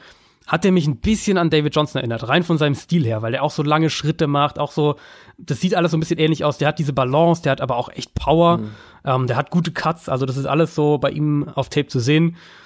Buccaneers wer ist der Head Coach? Bruce Arians. Ähm, vielleicht hat er auch irgendwas von, von David Johnson in Bruce, Bruce Anderson gesehen. Also den hatte ich mir mal rausgeschrieben. Dann habe ich eben äh, Divino Sigbo, habe ich ja vorhin auch schon kurz mal erwähnt, der Nebraska Running Back, auch ein, ein sehr, sehr physischer Runner, ein anderer, anderer Runner-Typ, sehr, sehr, sehr groß und breit und, und äh, eben, wie gesagt, sehr physisch, aber dafür echt schnelle Füße, gute Balance, hat mich ein bisschen an, als, als Runner ein bisschen ähm, ähm, an Marshawn Lynch erinnert. Also jetzt, wie gesagt, das sind einfach nur stilistische Vergleiche, nicht, dass jemand jetzt denkt, das ist, das ist Marshawn Lynch, aber der ist zu den Saints gegangen, wo er eben, die ja natürlich Mark Ingram äh, verloren haben, ähm, und wo er hinter einer sehr guten Offensive Line laufen wird. Also der, äh, falls er das Team schafft, der würde mich nicht schocken, wenn er das Team schaffen würde. Und dann äh, James Williams, der, der Washington State Running Back, der aus eben dieser Air Raid Offense kommt für mich der beste reine Receiving Running Back, ehrlich gesagt, in diesem Draft. Deswegen hätte ich den zum Beispiel in der fünften Runde viel, viel lieber als einen Kicker gedraftet. Ich glaube, dass der, äh, der ist bei den Chiefs gelandet, dass der echt auch eine Chance hat. Der hat mich ein bisschen an, an James White erinnert auf Tape, mit ein bisschen, äh, bisschen weniger Physis vielleicht, dafür ein bisschen mehr Athletik. Also der macht auf Tape auch richtig viel Spaß, hat, ist unglaublich produktiv gewesen als Receiver in seiner College-Karriere. Eigentlich die Art Running Back, die du heute in der NFL in deinem Kader haben willst. Und Elijah Holyfield zu den Panthers lässt du einfach raus. Stimmt, Frech. ja genau. Das, äh, Elijah Holyfield haben bei den Panthers. Vorhin auch kurz angerissen. Äh, ich Ja. finde den als Goal-Line-Back gar nicht so unspannend da. Ich bin sehr gespannt, wie er, wie er sich da macht, ähm, wenn er. Die haben ja auch nicht so viel, ne, hinter McCaffrey. Das ist ja jetzt nicht so, als äh, Ich habe gerade über, Das ist jetzt ich ja nicht das Patriots Ich habe gerade überlegt. Ähm, sie haben Cameron Artis Payne und ja, äh, das, den, den, den Fünftrunden Running Back, den sie halt dieses Jahr gedraftet haben noch, aber sonst. tatsächlich. Da war letztes Jahr Ja, war da jemand, ne? Noch, äh, den sie hatten. Ja, also äh, den Holyfield, ich weiß nicht, also der könnte es könnte es schaffen. Aber äh, jetzt sind wir natürlich schon Ja. sehr fortgeschritten in der Zeit. Lass uns vielleicht in aller Kürze. Wir haben natürlich jetzt schon über Mhm. viele Teams gesprochen und da hat man glaube ich auch schon einen guten Eindruck bekommen, welche Teams wir insgesamt ganz gut und welche eher nicht so gut fanden. Aber jeder noch mal ein Gewinner und ein Verlierer. Wir wissen beide wieder Mhm. nicht äh, des anderen Picks sozusagen, für wen wir uns entschieden haben. Äh, fang doch einfach mal mit deinem Gewinner an. Ja, ich habe ich hab mir jeweils zwei rausgeschrieben, also fang du ruhig an, dann habe ich notfalls hab ich so. eine Alternative. Ja, ich glaube, ich habe es ja schon äh, angeteasert, dass wir noch mal über die Jaguars sprechen. Ich finde, Hm. unter den Gewinnern kann man wirklich viele. Also es gibt tatsächlich relativ viele Teams, die mir Ja. ganz gut gefallen haben, vor allem in den ersten Ja, Runden. ging mir auch so. Ähm, und das Mhm. fand ich jetzt relativ schwer, sich da zu entscheiden. Bei mir ist so ein bisschen dann am Ende zwischen den Redskins und den Jaguars hin und her gegangen. Ich habe mich dann für die Jaguars entschieden, weil einfach die zweiterste Runden Picks ähm, für mich in meinen Augen so viel Value haben oder Mhm. hatten. Ähm, also die Jaguars mit Josh Allen an sieben, den da zu bekommen, ist absolut Wahnsinn und diese Ja. Defense, der Pass Rush wird jetzt wieder stärker sein durch ihn. Das ist unglaublich viel Talent, den sie da bekommen haben. Und dann haben ja viele in einigen Mock Drafts einen ähm, Jawan Taylor, den Offensive Tackle, an sieben zu den Jaguars gedraftet und den haben sie an 35 bekommen. Da hatten wohl einige Bedenken, was Verletzungen angeht, aber der ist so talentiert, du hast es schon angesprochen, dann, ähm, wenn sie wieder laufen wollen, also einem Leonard Fournette wird auf jeden Fall helfen, ähm, so einen Spieler Ja. da zu haben, der im Run-Blocking so stark ist. Dann den Tight End Pick in Runde drei ist ein spannender Spieler, finde ich auch jetzt nicht schlecht mit äh, Josh Oliver. Und Tight End war ein absoluter Need bei den Jaguars. In Runde 5 Michael Armstead, den Running Back, kann solider Back werden, haut mich jetzt nicht vom Hocker, aber auch wieder ein solider Pick. Und in Runde 6, wir haben schon über Gardner Minshew gesprochen, finde ich sehr, sehr spannend. Ähm, Ja, finde ich auch. ähm, jemand mit, mit noch reichlich Potenzial. Wie gesagt, falls dieses Foles-Projekt in ein, zwei Jahren nicht mehr das Projekt ist, was man, was man da haben will, dann hat man zumindest mit Gardner Minshew einen interessanten Spieler dahinter sitzen, der sich dann an die NFL gewöhnen konnte, so einigermaßen. Und deswegen die Jaguars einfach ein, in der Spitze einen sehr, sehr guten Draft und dann hinten raus relativ solide. Wir haben über diesen Quincy Williams Pick in Runde drei gesprochen. Das ist so der kleine, kleine Fleck auf der Weste. Aber ansonsten ein echt guter Draft. ja. Was mich überrascht Nee, hat bei auch. dem. Bei dem, äh, was da sonst in Jacksonville in Sachen Roster-Building so passiert ist bisher. Ja, aber gedraftet haben sie ja tatsächlich in den letzten Jahren echt nicht so schlecht, ne? Also, ich meine, die hatten gefühlt hatten die jetzt auch sehr konstant sehr hohe Picks, ähm, wo man, wo man natürlich auch sagen muss, da sollte auch was bei rumkommen. Aber generell fand ich jetzt so die letzten Jahren, vor allem natürlich der Draft vor zwei Jahren, glaube ich, war das, da waren schon, ähm, da waren schon ein paar gute Drafts dabei. Der letztes Jahr jetzt nicht so unbedingt, aber, aber ähm, so generell über die letzten fünf Jahre betrachtet, fand ich, waren die, die Jaguars Drafts eigentlich gar nicht so, äh, gar nicht so daneben. Wen hast du denn als Gewinner? Also ich, ähm, da du jetzt keinen meiner beiden Teams genannt hast, sage ich zumindest beide mal kurz den Namen. Ich fand, dass die Cardinals mehr Talent als irgendein anderes Team sich ähm, Ich- im Draft geholt haben und äh, Ich bin gewisserweise zwingend davon ausgegangen, dass du die Cardinals auch nimmst. Tatsächlich. Also ich habe ein anderes Team, wo ich sage, rein vom oder was insgesamt passiert ist, glaube ich, dass die für mich noch ein größerer Gewinner sind. Aber ich wollte die Cardinals auf jeden Fall erwähnt haben, weil ich finde schon, dass das also auch ich denke auch ohne Fanbrille, du kannst ja gleich mal was sagen noch, aber ähm, über die Rosen-Geschichte, ich hätte wie gesagt anders gemacht. Ich hätte wahrscheinlich sehr, sehr viel genauso gedraftet, wie sie es gemacht haben. Nur eben an eins wahrscheinlich Quinn Williams statt Kyler Murray. Aber ansonsten, ähm, ja. wenn man das jetzt einfach mal als gegeben nimmt, sozusagen, dass sie eben Murray wollten und, und diesen Rosen-Trade ähm, abhakt, weil also für mich ehrlicherweise rein auf die Bewertung der Draftklasse äh, spielt der Rosen-Trade keine Rolle. Das wäre für mich, das, den würde ich mit einfließen lassen, wenn ich die 218er Draftklasse bewerte, weil dann wäre es natürlich ein, da ist es natürlich ein komplettes Desaster. Mhm. Aber auf diesen Draft jetzt betrachtet, ähm, so habe ich es auch generell bei meinen, bei meinen Draft Grades, die, auf, die ich aufs Box veröffentlicht habe diese Woche, habe ich es auch so gemacht.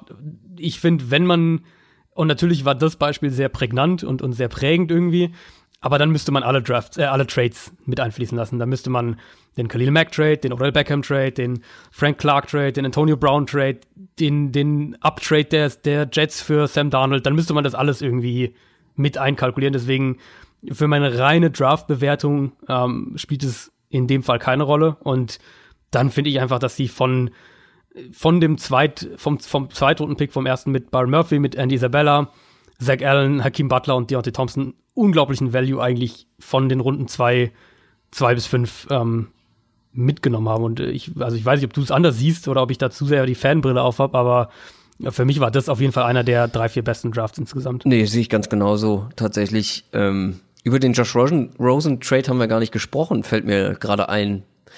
Äh, Stimmt. Hier im Podcast. Aber das werden wir wahrscheinlich dann in, wenn wir über die Cardinals, äh, wir haben ja bis zur Saison noch reichlich Zeit darüber zu sprechen. Ähm, Super Trade für die Dolphins. Blitzanalyse. Total. Und äh, auch noch mehr, als ich gedacht hätte, was man jetzt am Ende noch rausbekommt. Trotzdem finde ich das strategisch katastrophal gelöst von ja. den Cardinals, wie ja, sie mit der ganzen ja, Situation umgegangen sind. Da hätte man, glaube ich, das alles einfach besser lösen können. Lirum Larum war ein guter Draft von den Cardinals. Ich finde auch, dass sie an vielen Positionen sehr viel Value bekommen haben, sehr viel Qualität. Ähm, und jetzt eine ganz spannende Offense auf jeden Fall mhm. da haben. Ähm, mit allen voran Kyler Murray, aber auch diesen Receivern, die sie da bekommen haben. Ja, aber ja. ich bin sehr gespannt, wer dann dein anderer also, Gewinner ist. Für mich im Endeffekt der beste Draft auf dem Papier, Stand heute und so weiter und so fort, war Washington. Also den hatte ich im Endeffekt ganz vorne und zwar beginnend natürlich mit, mit den Erstrunden-Picks, äh, dass sie dass ihnen Dwayne Haskins an 15 in den Shows fällt. Wir haben es in den letzten Jahren immer wieder gesehen, wie teuer Teams für Quarterbacks hochtraden mussten. Washington brauchte einen Quarterback, das war kein Geheimnis. Sie haben trotzdem vermutlich ihren, ihren Nummer 1 Quarterback nach allem, was man vor dem Draft auch gehört hat. Ähm, und der in meinen Augen auch super in die, in die Offense reinpassen wird. Und ich denke auch, dass er sehr früh, wahrscheinlich sogar von Anfang an, von Week One an spielen wird. Den haben sie dann 15 bekommen, ohne dass sie eben irgendwie zukünftige oder zusätzliche Picks da ähm, opfern mussten. Ich fand da in dem Fall auch, dass sie zurück nochmal gekommen sind in die erste Runde für Montez Sweat, der einfach einer der besten oder einer der talentiertesten Edge Rusher dieser Klasse ist und, und äh, was auch ein Riesen-Need war bei Washington. Also die zwei Picks waren für mich schon mal absolute Home Runs. Ähm, dass sie dann Terry McLaurin, der ja äh, Haskins Receiver im College auch schon war, und ihnen nochmal so, ein, so eine Speed-Option, eine Outside-Option gibt, dass sie den in Runde 3 nehmen, fand ich okay. Ich fand ähm, den Alabama Center in Runde 5 fand ich okay. Calvin Harmon haben sie in Runde 6, wie gesagt, für mich einer der Steals dieser, dieses Drafts. Also Washington hat für mich einfach eine wahnsinnig große Menge an Value mitgenommen. Getoppt natürlich ganz klar oder, oder über allem steht, dass sie im, im, im Idealfall oder was sie hoffen, ihren Franchise-Quarterback an 15 ohne Trade, ohne irgendwas außer den 15. Pick dafür opfern zu müssen bekommen haben. Ja, wie ich eben schon gesagt habe, bei mir war es eine Entscheidung zwischen den Redskins hm. und den Jaguars, weil ich das auch sehr positiv fand. Allen voran natürlich auch Dwayne Haskins an 15. Das ist schon, das kann schon vielleicht ein sehr zukunftsweisender Draft sein. Ja. Wer weiß, wie sich Dwayne Haskins schlägt, wenn er dann irgendwann mal ran darf. Wollen wir zu den Verlierern kommen? Mhm. Ja, was soll ich machen, Leute? Ich kann nicht über Verlierer des Drafts reden, ohne die Giants zu erwähnen. Also ich ah. bitte euch. Ähm, ich weiß, du wirst gleich sagen, ja, aber nach Runde eins ähm, es wurde besser. Nach den ersten zwei besser. Picks wurde es besser, ja, aber das sind nun mal die wichtigsten Picks. Ähm, und ich gebe auch zu, also die Bewertung des Drafts ist stand jetzt natürlich nur auf dem Papier. Und ich würde auch niemals so weit gehen und einen Spieler, bevor er nicht ein Snap in dieser Liga gespielt hat, mhm. ihn abzuschreiben.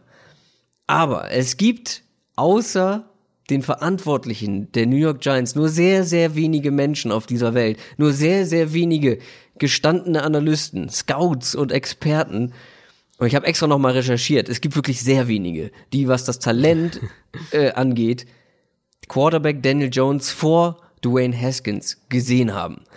Mhm. Ein paar mehr hatten sie vielleicht enger zusammen als wir. Wir waren ja wirklich beide keine großen Daniel Jones Fans. Aber ganz ehrlich, also mindestens genauso viele oder noch mehr haben dann Daniel Jones einfach auch weit hinter Haskins gesehen, so wie wir. Daniel Jones hat ja. seine Stärken, ja. äh, vor allem im Kurzpassspiel, soll charakterlich ein guter Typ sein, ein guter Leader, bringt da alles mit für einen Franchise-Quarterback. Hatte im College keine gute O-Line, hatte, hatte Drops seiner Receiver, alles schön und gut, aber wenn du im College nicht wirklich ablieferst, nicht konstant ablieferst, dann wird's in der NFL zumindest nicht einfacher. Und ich bitte euch, vor allem Giants-Fans, die jetzt sagen, ja, erstmal abwarten, erstmal abwarten, tun wir ja, müssen wir, keine Frage, aber guckt euch das Tape von Daniel Jones an und wenn ihr dann mhm. immer noch der Meinung seid, dass das den Top 6 pickt, Pick im Draft rechtfertigt, dann sagt mir gerne warum, weil das sehe ich halt einfach nicht. Ich lasse mich nee, super gerne ja. positiv überraschen von Daniel Jones, keine Frage, aber ich kann es Stand jetzt mit dem, was ich zumindest aus sportlicher Sicht gesehen habe, einfach nicht nachvollziehen. Dazu kommt, dass man halt an 17 nochmal dran war. Eine GM Gettleman hat gesagt, äh, zwei Teams seien da gewesen, die definitiv Jones genommen hätten vor 17. Ob das stimmt, äh, pff, keine Ahnung. Ich bezweifle es. Äh, und dazu kommt, dass ja nicht nur Haskins noch auf dem Board war äh, an 6, sondern im Prinzip ja auch Josh Rosen für einen Zweitrunden-Pick. Mhm. Und dass man Jones über Haskins hat, ist für mich schon schwer zu erklären, aber dass man Jones über Rosen hat, der letztes Jahr ein First Rounder war und das ja auch, was das Tape angeht, finde ich gerechtfertigt hat äh, und jetzt eine Runde günstiger gewesen ist. Da muss ich, muss ich echt, also da kann ja, ich, da können wir noch so viel über die späteren Picks der Giants reden. Ähm, Finde ich nicht gut. Vor allem dann auch noch Dexter Lawrence, haben wir auch schon drüber gesprochen. Ähm, unabhängig gesehen, was den Spieler angeht, schon ein bisschen hoch und dann sehe ich den Need einfach nicht zwingend im Vergleich zu anderen Positionen. Wie gesagt, das war nicht alles schlecht. Die Andrew Baker, der Cornerback, Ende Runde 1, war ein schöner Pick. Ähm, ich glaube, Ryan Connolly, den, mit dem habe ich mich jetzt nicht so sehr befasst, dem Linebacker, den in Runde 5, äh, war auf jeden Fall ein Need, den man dann da noch spät adressiert hat. Trotzdem, ich fand es ganz schön, was die, die Jungs vom Around the NFL Podcast gesagt haben, dass man wenn man sich das jetzt, wenn man sich jetzt die ganze Offseason und den Draft anguckt, man, glaube ich, guten Gewissens sagen kann, dass man erheblichen Qualitätsverlust erlebt hat bei den mhm, Giants mhm. und ähm, auf jeder Position man eigentlich den alten Spieler mit der schlechteren Version, mutmaßlich schlechteren Version ersetzt hat. Ähm, ja, schon so ein bisschen. OBJ mit Golden Tate, Eli Manning mit Daniel Jones, Olivier Vernon mit Drittrunden-Pick O'Shane Simines, Jimenez, mhm. irgendwie so. Und Lennon Collins mit Jabril Peppers. Und ja, ja auch wenn es ein ja. paar gute Picks später im Draft gab, ähm, Julian Love hatte ja auch zum Beispiel gefallen. Nach meiner persönlichen Einschätzung, die ersten beiden Picks sind die wichtigsten und die haben sie in meinen Augen in den Sand gesetzt. Und das rettest du dann auch nicht mehr, wie ich immer so schön sage, aus Matt machst du kein Marzipan und äh, deswegen die Giants kann ich da nicht, da nicht rausnehmen als Verlierer. Also ich, ich, ich sehe da eine Argumentation voll und ähm, sehe es ja erstmal genauso, wenn, also wir reden jetzt eine Woche nach dem Draft ungefähr, ein paar Tage nach dem Draft, natürlich von dem, was wir analysiert haben und was die Teams dann gemacht haben. Und auf dem Papier sieht es eben für uns beide so aus, dass sie mit Pick 6 und mit Pick 17 overall immensen Value haben liegen lassen, weil sie deutlich bessere Spieler haben, hätten haben können, auch auf den jeweiligen Positionen. Ähm, Dexter Lawrence ist ein super Spieler, aber er spielt eben nun mal mit, mit Nose Tackle, primär Nose Tackle, eine, eine, eine Position, die in der NFL heute immer, immer geringer wird, also immer weniger, immer weniger gefragt ist, immer weniger auf dem Feld steht. Das waren einfach zwei Picks, die ähm, in meinen Augen, also Lawrence wird wahrscheinlich ein guter Spieler für die sein, aber er wird halt nicht der, nicht der Impact-Spieler sein, den du an 17 overall gerne hättest. Ach, ich habe noch ganz vergessen, Damon Harrison ja. mit Dexter Lawrence ersetzt. Genau, ja, genau. Das, das wird sich mal zeigen, ob das wirklich so ein Downgrade war, aber auf jeden Fall haben sie ja, haben Damon Harrison für einen fünften Runden-Pick abgegeben und den ja, 17 genau. Overall-Pick in, in Dexter Lawrence gesteckt. Ähm, Im Endeffekt ist es ja so, wenn wir uns alle irren und Daniel Jones schlägt ein und er wird der Franchise-Quarterback, dann ist es Alles ein super gut. Draft und Alles alles, gut, ja. richtig gemacht und äh, wir müssen einen Entschuldigungsbrief an Dave Gettleman schreiben oder was auch immer. Im Endeffekt aber, also ich, ich hatte Daniel Jones, ich hatte ihn als Viertrunden-Pick äh, eingestuft, als Viertrunden-Prospect. Ich hatte bei Daniel Jones ähm, vom Tape her den Eindruck, und ich habe sogar wirklich überlegt, vielleicht mache ich das mal, mir, no, mir noch mal seine Tapes anzuschauen, weil ich hatte, glaube ich, sechs oder sieben Tapes von ihm gesehen, ähm, die noch mal anzuschauen, einfach um zu gucken, ob ich was übersehen habe, was die Giants oder was, was den Giants gefällt. Ich befürchte nämlich, dass die Realität eher ist, dass er den Giants als Typ so gefallen hat und dass er ihn als, als dass er diese, er ist eben dieser in Anführungszeichen dieser Quarterback äh, CEO kind of Typ, so der, der eben die richtigen Sachen sagt, der deine Franchise nach außen hin gut vertreten wird, der ähm, der die Politik so ein bisschen, die Politik so ein bisschen von, von dem allem, was da hinter den Bühnen passiert, der das alles beherrscht. Ähm, das in Kombination eben mit dieser Duke-Connection, mit David Cutcliffe, Cutcliffe, dem Coach da, dass das, dass das einen zu großen Einfluss auf den Pick hatte. Ich vermute, dass das, ähm, dass das leider die Realität aus Giants Sicht ist so oder so, ähm, du hast völlig recht, mit den ersten zwei Picks haben sie immensen Value versenkt, auf dem Papier zumindest, so wie wir es heute sehen. Für mich haben sie danach den Draft schon so ein bisschen gerettet, deswegen war es jetzt für mich sicher einer der fünf schlechtesten, aber halt nicht der, nicht der größte Verlierer, weil sie ähm, in meinen Augen mit DeAndre Baker eben einen Starting Cornerback, mit Julian Love einen Starting Cornerback, mit O'Shane Simmons einen, ihren, vermutlich ihren Starting Edge Rusher, weil so viele Alternativen haben sie ja nicht, und mit Darius Slayton, dem Auburn Receiver, noch einen, ähm, einen Outside Speed Receiver, den sie vorher auch nicht hatten, der wahrscheinlich auch relativ früh relativ viel spielen wird, den auch noch in der äh, fünften Runde bekommen haben. Deswegen fand ich, der Draft war eigentlich ab, äh, ab Pick 30, also im dritten, ähm, Erstrunden-Pick, für den sie dann ja äh, nochmal reingetradet sind, fand ich, war der Draft, ab da war der Draft eigentlich echt okay, bis gut sogar. Aber diese ersten beiden Picks, die, puh. Wer war denn für dich dann noch schlechter? Eher noch schlechter, ich würde vor allem sagen, ich würde es eher so für sich formulieren, ein größerer Verlierer ähm, waren die Houston Texans in meinen Augen. Ich bin mir relativ sicher, dass die sehr, sehr gerne, äh, oder beziehungsweise, dass die von den Eagles überrumpelt wurden in der ersten Runde. Da haben wir, glaube ich, im Erstrunden-Recap auch drüber gesprochen, ähm, dass die sehr gerne Andre Dillard gehabt hätten, die Texans, und dann eben die Eagles einen Pick vor sie gesprungen sind und ihnen den weggeschnappt haben. Wir hatten ja gehofft, dass Houston sich wirklich Starting O-Line-Hilfe in dieser Offseason holt. Ähm, und wenn man jetzt auf das Roster schaut und, und, und sich die Veränderung quasi anschaut, dann ähm, hast du Matt Khalil, den sie geholt haben, nachdem er äh, von den Panthers entlassen wurde, der vermutlich ein Upgrade ist, was aber nicht unbedingt ein gutes Zeichen für deine Offensive Line ist. Und dann hast du jetzt Titus Howard, der aber auch mehr Projekt als sofortiger Starter ist. Ich vermute, dass es, ähm, dass, dass die beiden, also Matt Khalil sicher und vermutlich auch eher früher als später ähm, Titus Howard starten wird. Dann hast du noch Max, Max Sharp, Sharping, den sie in der zweiten Runde gedraftet haben, der ähm, Interior Line spielen wird bei den Texans, der aber auch noch Zeit brauchen wird.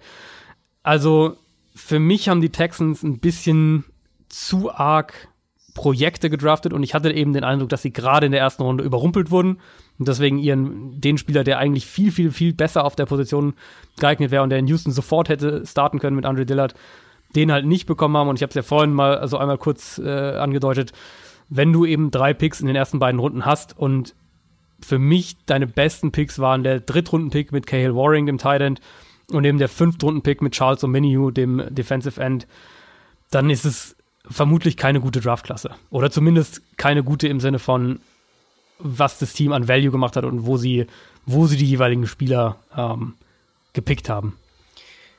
Feedback nehmen wir natürlich immer gern entgegen, wenn ihr das komplett anders seht. Zum Beispiel, nee, bei den Giants will ich gar kein anderes Feedback. Nein, Scherz. äh, äh, wenn ihr das komplett anders seht, bei den Giants und in Sachen Daniel Jones, äh, gerne. Äh, oder bei den Texans oder bei den Jaguars oder wie auch immer. Äh, schreibt uns gerne über Social Media, Twitter, Instagram Mhm. und so weiter. Ansonsten habe ich Hunger. Ich äh, muss was essen. War Ist eine- doch wieder länger geworden. ist wieder länger geworden. Wir dürfen die Leute nicht zu sehr an diese wahnsinnig langen Folgen gewöhnen. Ja, ja, Hört man eigentlich den Staubsauger? Nö, ich höre nicht. Okay. Meine Mitbewohnerin meint gerade den Flur saugen zu müssen während der Podcastaufnahme. Am Tag der Arbeit. Ei, ei. Am Tag der Arbeit. Ähm, aber ansonsten war's das, ne? Das war das Draft Ja, das Recap. war ich glaube, ähm, Erstmal, äh, genau. jetzt geht's wir haben, an wir haben ja schon mal einen, genau, wir haben ja schon mal, wir wurden natürlich auch schon gefragt, was wir so, äh, was wir jetzt so noch machen könnten oder Urlaub. was jetzt in der Offseason so ansteht. Urlaub, genau. Ähm, wir haben ja schon mal so ein grobes, wir basteln gerade an so einem groben Konzept. Also wir haben auf jeden Fall für die nächsten Wochen schon, schon ein paar Sachen im Hinterkopf. Ähm, Draft war es jetzt erstmal, Free Agency ist vorbei. Es, ist jetzt, es beginnt jetzt schon so ein bisschen der Sommer natürlich in der NFL und, und die ereignisärmste Zeit, aber wir haben, wir haben schon, wir haben ein paar Sachen, die wir auf jeden Fall machen werden. Und damit wünsche ich euch eine schöne Woche. Wir hören uns dann nächsten Donnerstag wie gewohnt wieder. Macht's gut. Tschüss. Ciao, ciao.